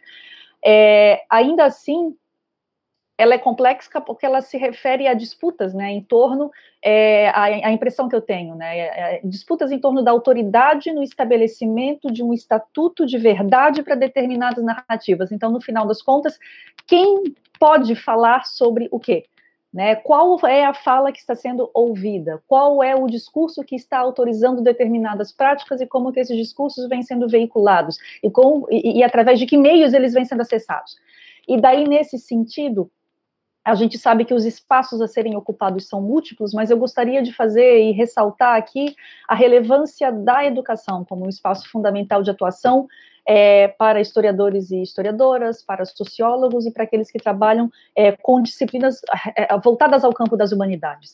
Né? É, é, obviamente que as mídias digitais hoje em dia elas, é, elas têm uma função formativa muito grande, né? formativa de opinião através da informação. Então existe aí uma, uma difusão de informação através das mídias digitais é, e, e que nesse sentido fazem com que essas mídias digitais e que com que o espaço virtual se constitua num espaço de disputa que precisa também ser ocupado.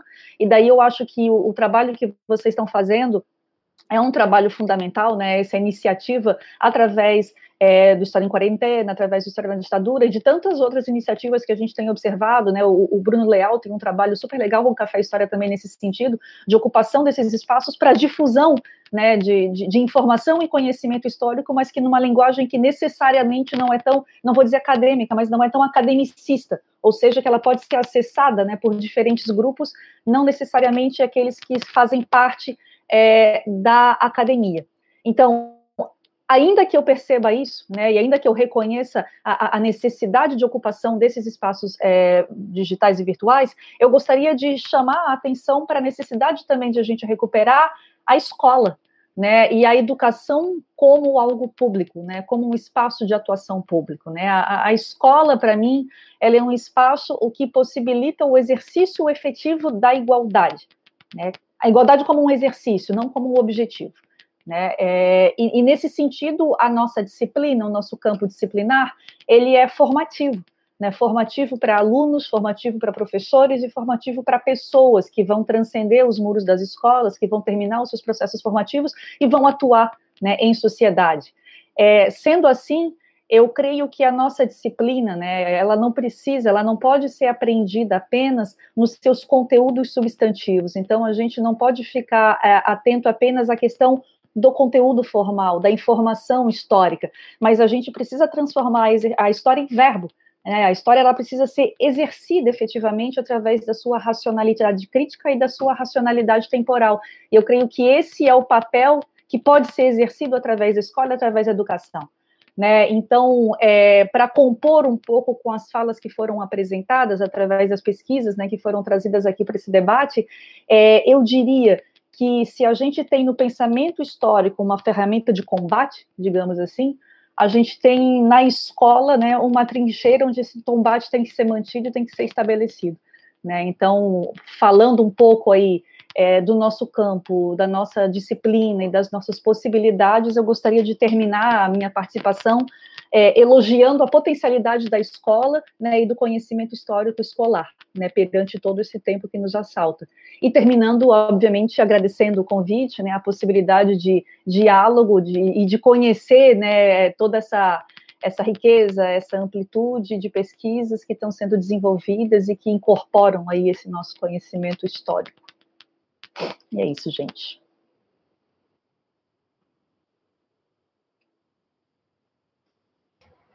É, Alejandra, né?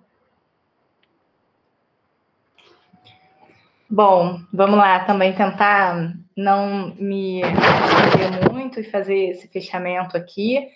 É, com relação a, a, ao contexto né, da transição, não sei se eu entendi bem a questão do Pedro, né, mas pensar um pouco, então, essa produção historiográfica no período transicional, ou como, ou como olharam para esse período, mesmo posteriormente, né? É, no que se referem aos estudos é, da história social do trabalho, né, do, do, dos mundos do trabalho durante a ditadura militar e durante, sobretudo, o processo transicional, como eu já tinha comentado com vocês, ela acaba se centrando muito mais na experiência do novo sindicalismo e abandonando né, uma série de outras experiências anteriores. Essa produção, além do mais, ela vai ser produzida concomitante ao, ao, próprio processo histórico da transição, então aí ela se dá, né, uma produção historiográfica, uma produção enfim, acadêmica sobre os mundos do trabalho e sobre a experiência do novo sindicalismo, ainda no contexto dos anos do fim dos anos 70 e dos anos 80, e ela vai ser hegemonizada, pelo menos nesse primeiro momento, pelo campo das ciências sociais, muito mais do que pelo campo da história, e obviamente pela própria conformação, né, do, enfim, as ciências sociais ela se propõe a pensar efetivamente muito mais o tempo presente e a produzir análises ali no calor do momento, e a história ela tradicionalmente, né, tendia a olhar mais para processos históricos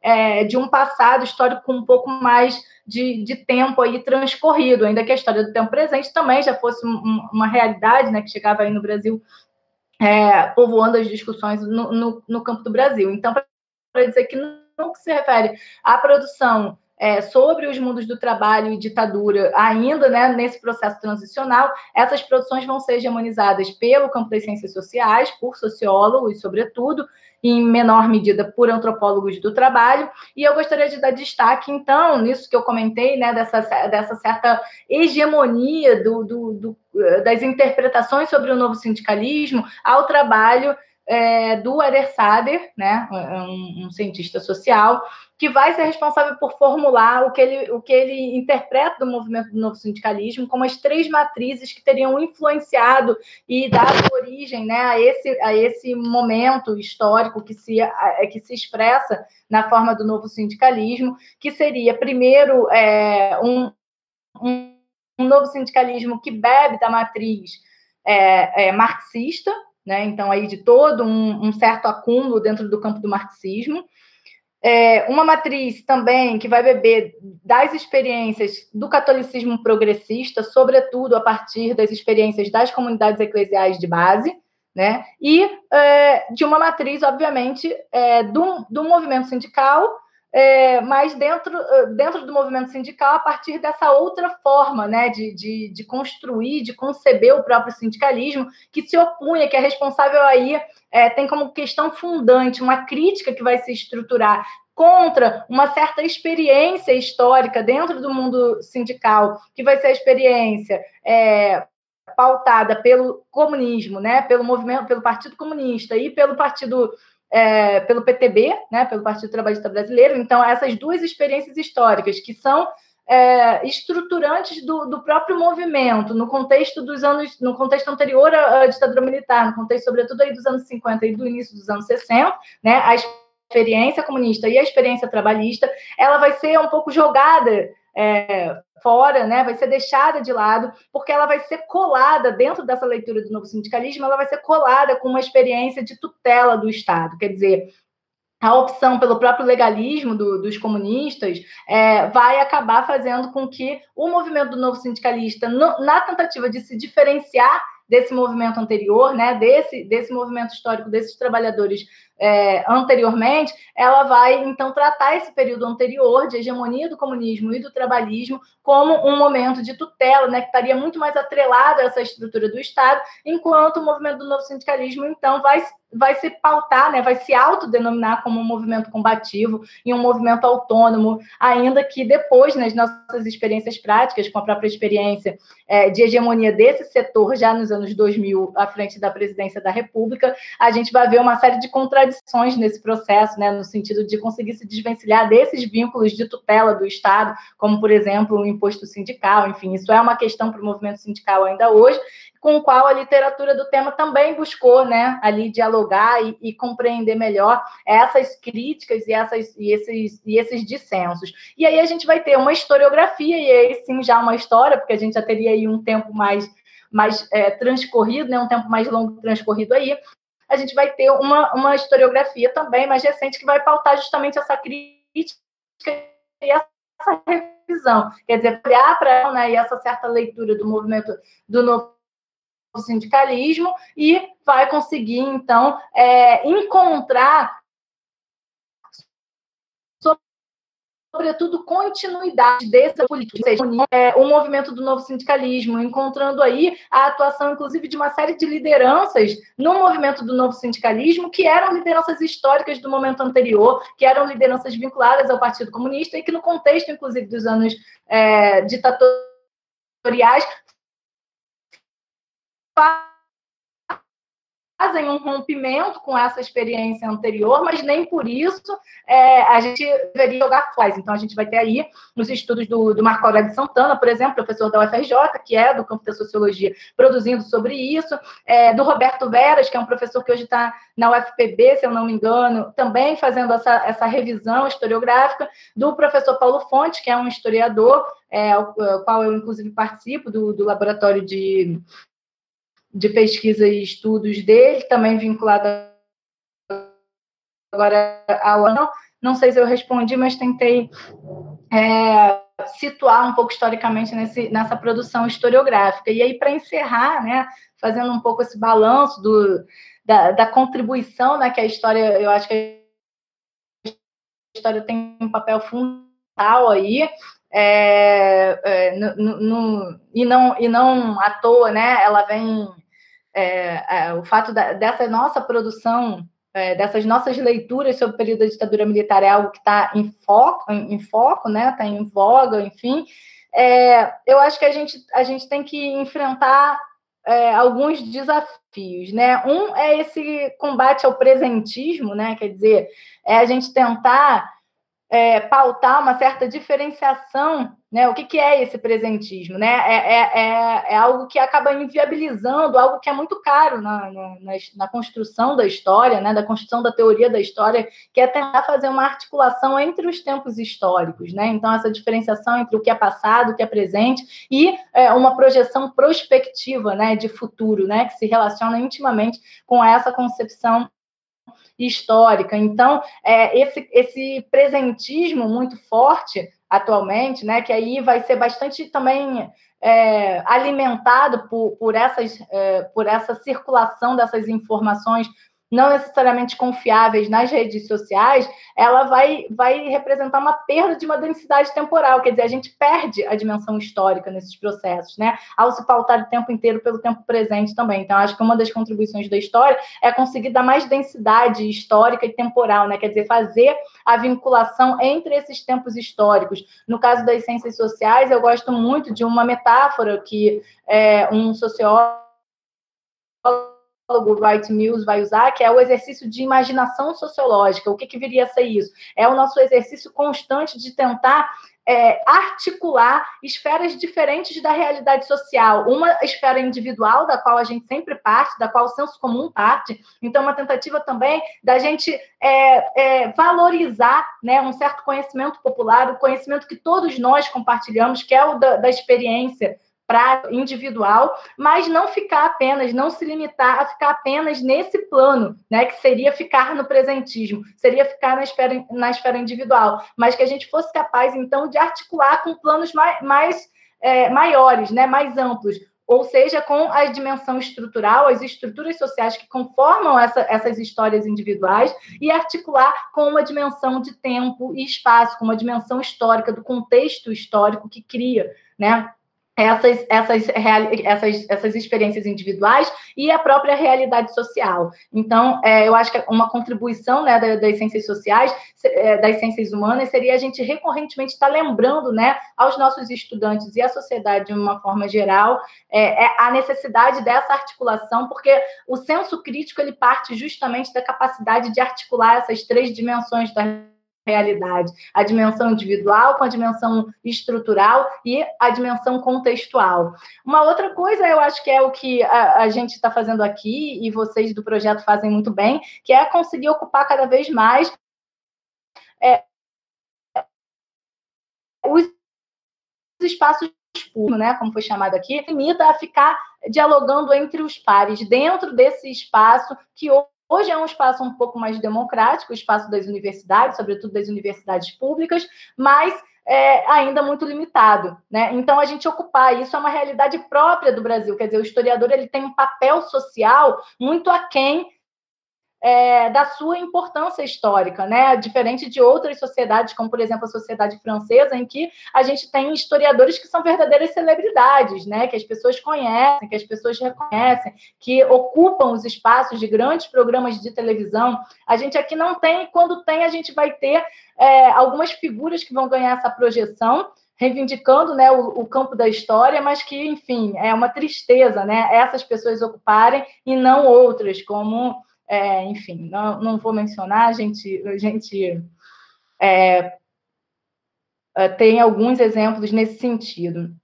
E eu queria também reforçar aí é, e, e, dialogar, né, reforçar um pouco a fala da, da Caroline, né, é, com relação a, ao papel né, do, do, professor de história, né, do, sobretudo do professor da, da educação básica, é, nesse, nesse, nesse processo também, né, que os professores da educação básica são os professores que estão na linha de frente, né, no fronte de batalha aí, com relação a, a, ao combate a esse presentismo, ao, ao combate às versões negacionistas, isso está ali colocado de forma bastante intensa nas salas de aula. É claro que no ambiente universitário isso está colocado, mas na educação básica me parece que isso é, é, é, é, é algo que a gente deve enfrentar com mais com mais é, é, força, né, com mais veemência. E uma coisa né, que, eu, que eu sinto muito aqui, pelo menos na, na, na nossa realidade local aqui do Sul Fluminense, é os, os professores de história que estão no ensino básico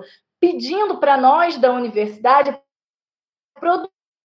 produzirmos né, uma, sobre a ditadura militar para que ele possa ser aplicado em sala de aula. Por exemplo, o relatório da Comissão é, da Verdade de Volta Redonda, ele teve quase 600 páginas. Então, a gente sabe que na lida diária, né, da realidade do trabalho do professor do ensino básico, ele não tem tempo ainda que ele queira para poder fazer né, esse investimento é, que nós, especialistas, podemos fazer. Então, uma, um, uma das dimensões que eu acho que nós, dentro da academia, podemos contribuir é justamente fazer esse trabalho hoje de tradução né, desses conteúdos acadêmicos para uma outra linguagem e uma linguagem que possa ser é, utilizada em sala de aula. Então, por exemplo, eu estou envolvida num projeto é, sobre jogos e, e, e, ludicidade, na tentativa de desenvolver conteúdos é, didáticos né, sobre a ditadura militar que possam ser dados em sala de aula. Então, me parece que é, iniciativas como essa podem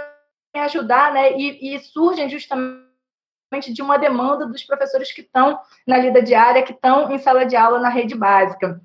É, e eu queria terminar comentando é, um, um evento aí para fechar a minha fala, né, um evento que acontece aqui também na UF de Volta Redonda. É, nós aqui temos, né, criamos desde 2015 um centro de memória do Sul Fluminense que é, guarda de alguma forma a memória da, da, das vítimas da ditadura é, da região, né? Então a gente tem todo um trabalho de guarda de acervos, de acervos pessoais, de, de, de acervos oficiais também, que estão aqui colocados, aí fomentando também o desenvolvimento de uma série de pesquisas, e a gente, no ano passado, no fim do ano passado, é, sofreu né, um episódio de invasão é, da sede do, do Centro de Memória é, pelo deputado Daniel Silveira, é, o deputado federal, né, justamente nessas ações que ele vem fazendo, né, com repercussão nas mídias sociais, de enfrentamento a, a, a sobretudo, a, aos núcleos, né, e, e tem mais, uh, ele quis dar uma carteirada, invadiu o centro de memória, ainda que ele não tivesse ali no, no, no exercício realmente da sua função como parlamentar, para poder fazer daquilo um ato político. É, isso causa, claro, um constrangimento. Uma professora do Centro de Memória acaba indo né, à sala, porque a, a sala guarda uma documentação histórica e a gente tem esse compromisso histórico. Então, de alguma forma, é uma reedição das práticas ditatoriais que a gente vê colocadas em prática hoje, né? Quando é, os órgãos de repressão invadiam as sedes dos sindicatos para confiscar a documentação histórica do sindicato, não dando a eles o direito à sua memória né, e à guarda da sua documentação histórica. A gente observa, então, a reedição de práticas como essa, é, agora legitimadas né, por um certo parlamento. É, mas, é, como eu estou fadada ao otimismo, né, é, essa ação acaba fomentando também uma reação, né, como, como toda ação gera uma reação, e uma reação positiva positiva no sentido do fortalecimento da criação e do fortalecimento de uma rede local, né? A partir desse, desse fato, desse episódio infeliz da invasão, desse episódio autoritário do, é, feito pelo deputado Daniel Silveira, a partir daí a gente articula e se cria uma rede, né? Uma rede pró-memória e educação aqui na região que vai justamente conseguir sensibilizar vários setores sociais, vários movimentos sociais sociais da região, no sentido da importância do direito a gente consegue é, fomentar a criação de uma rede entre os movimentos sociais que vão, vão tomar para si a preocupação né, com a defesa da memória, como uma preocupação dos seus movimentos também. E isso me parece que é um movimento muito rico e que a universidade está no centro desse debate. Né? A universidade hoje, como um ambiente que vem sendo bastante atacado pelos setores retrógrados, a gente também tem ali a capacidade de é, repercussão dessas ações e de criação, eventualmente, numa leitura um pouco mais engajada do que seria o papel da universidade pública no país, é, também né, de fomentar e fortalecer esses vínculos entre setores diferentes da sociedade civil, no nosso caso, a partir de uma pauta específica, que é a pauta da memória, mas a gente poderia pensar isso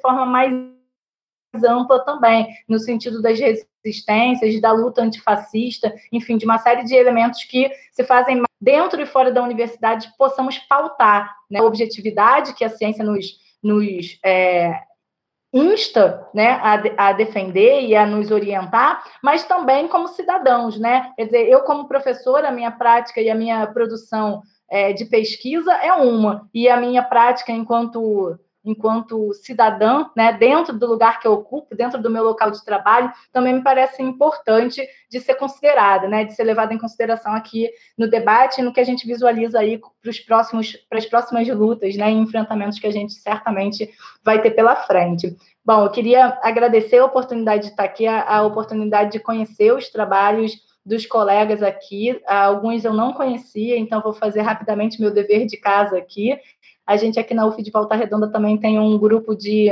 de estudos sobre ditaduras no Cone Sul, em que a gente vem buscando justamente conhecer esses trabalhos é, dessas, é, dessa nova geração, dessa nova historiografia. Então, é, certamente vocês estarão presentes aqui com a gente também. Muito obrigada.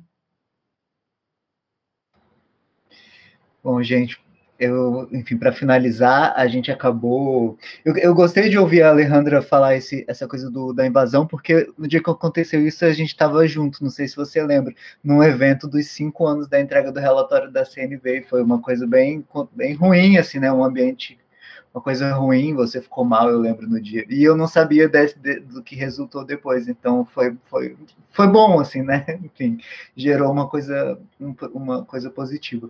Eu queria finalizar agradecendo muito, assim, falando que a gente fez um debate enorme, provavelmente é, é essas coisas, esses produtos produtos muito grandes. Acabam, acho que vocês podem ligar os microfones já, não tem problema, é, acabam tendo uma, um número de visualizações menor.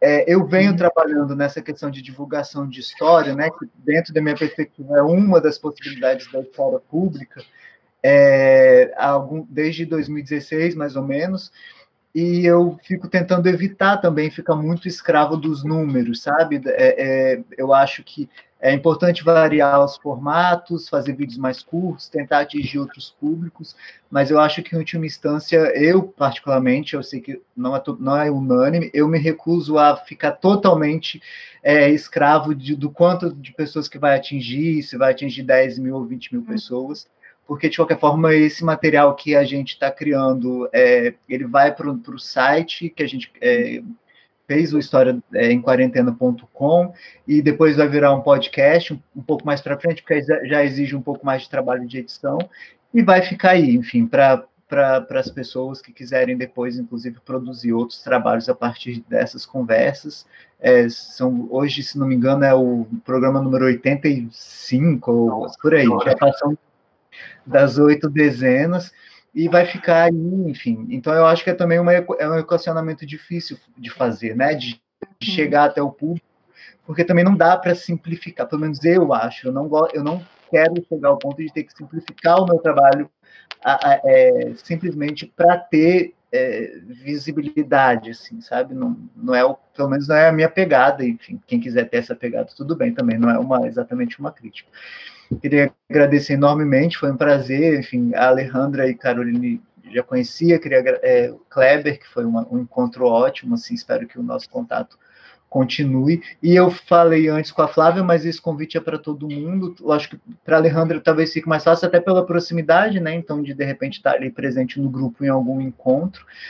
Mas, enfim, a gente já vem trabalhando junto, a Caroline já vou coordenar com ela no ST ano que vem, enfim, e que a gente que, que isso seja também como um, um, uma oportunidade de troca e de fortalecimento das nossas relações. Né? Eu acho que muito mais do que um momento de criar barreiras entre ah, quem é sociólogo, quem é do tempo presente, quem é do. É muito mais de unir, dialogar e conversar e fortalecer. E é isso, gente. Muitíssimo obrigado pelo tempo, pela disponibilidade, desculpa ter ultrapassado é, o tempo que a gente tinha previsto. Todo mundo tem os mil compromissos, mas enfim. Obrigado. Eu vou interromper a gravação agora. Obrigada, gente. Vocês vão parar, né? Que pena que vão parar, tinha que dar continuidade, pensar depois numa certa continuidade aí desse, desse história em quarentena, enfim, que seja uma história no tempo real, não sei como seria, mas é importante. Agradecer também, agradecer a Paulo, a Pedro, Agradecer aí a Alexandra, a Caroline também. Muito obrigado pela oportunidade. Espero que tenhamos, de fato, várias outras oportunidades para trocar, partilhar. Aqui na Bahia, eu acho que vocês sabem, a produção sobre ditadura militar ela ainda é muito parca, muito pouca, né? Ainda nós temos, infelizmente, poucas investigações aqui na Bahia.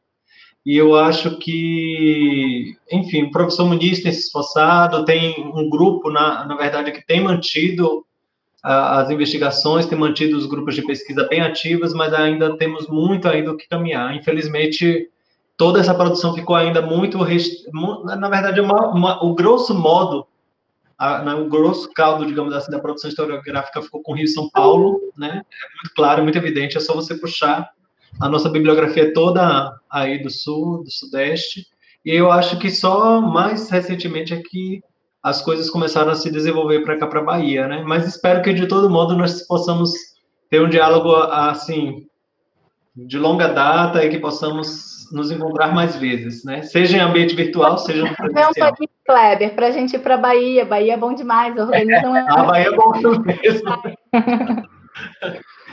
é, tá massa. Já, já vou registrar aqui o pedido, viu, Alejandra? Eu vou terminar a gravação, se vocês puderem ficar só um pouquinho depois. Só um minutinho.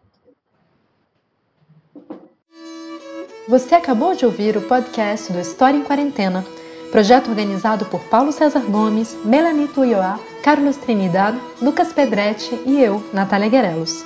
Música de Sam Nóbrega. Obrigada por compartilhar este tempo conosco e até a próxima!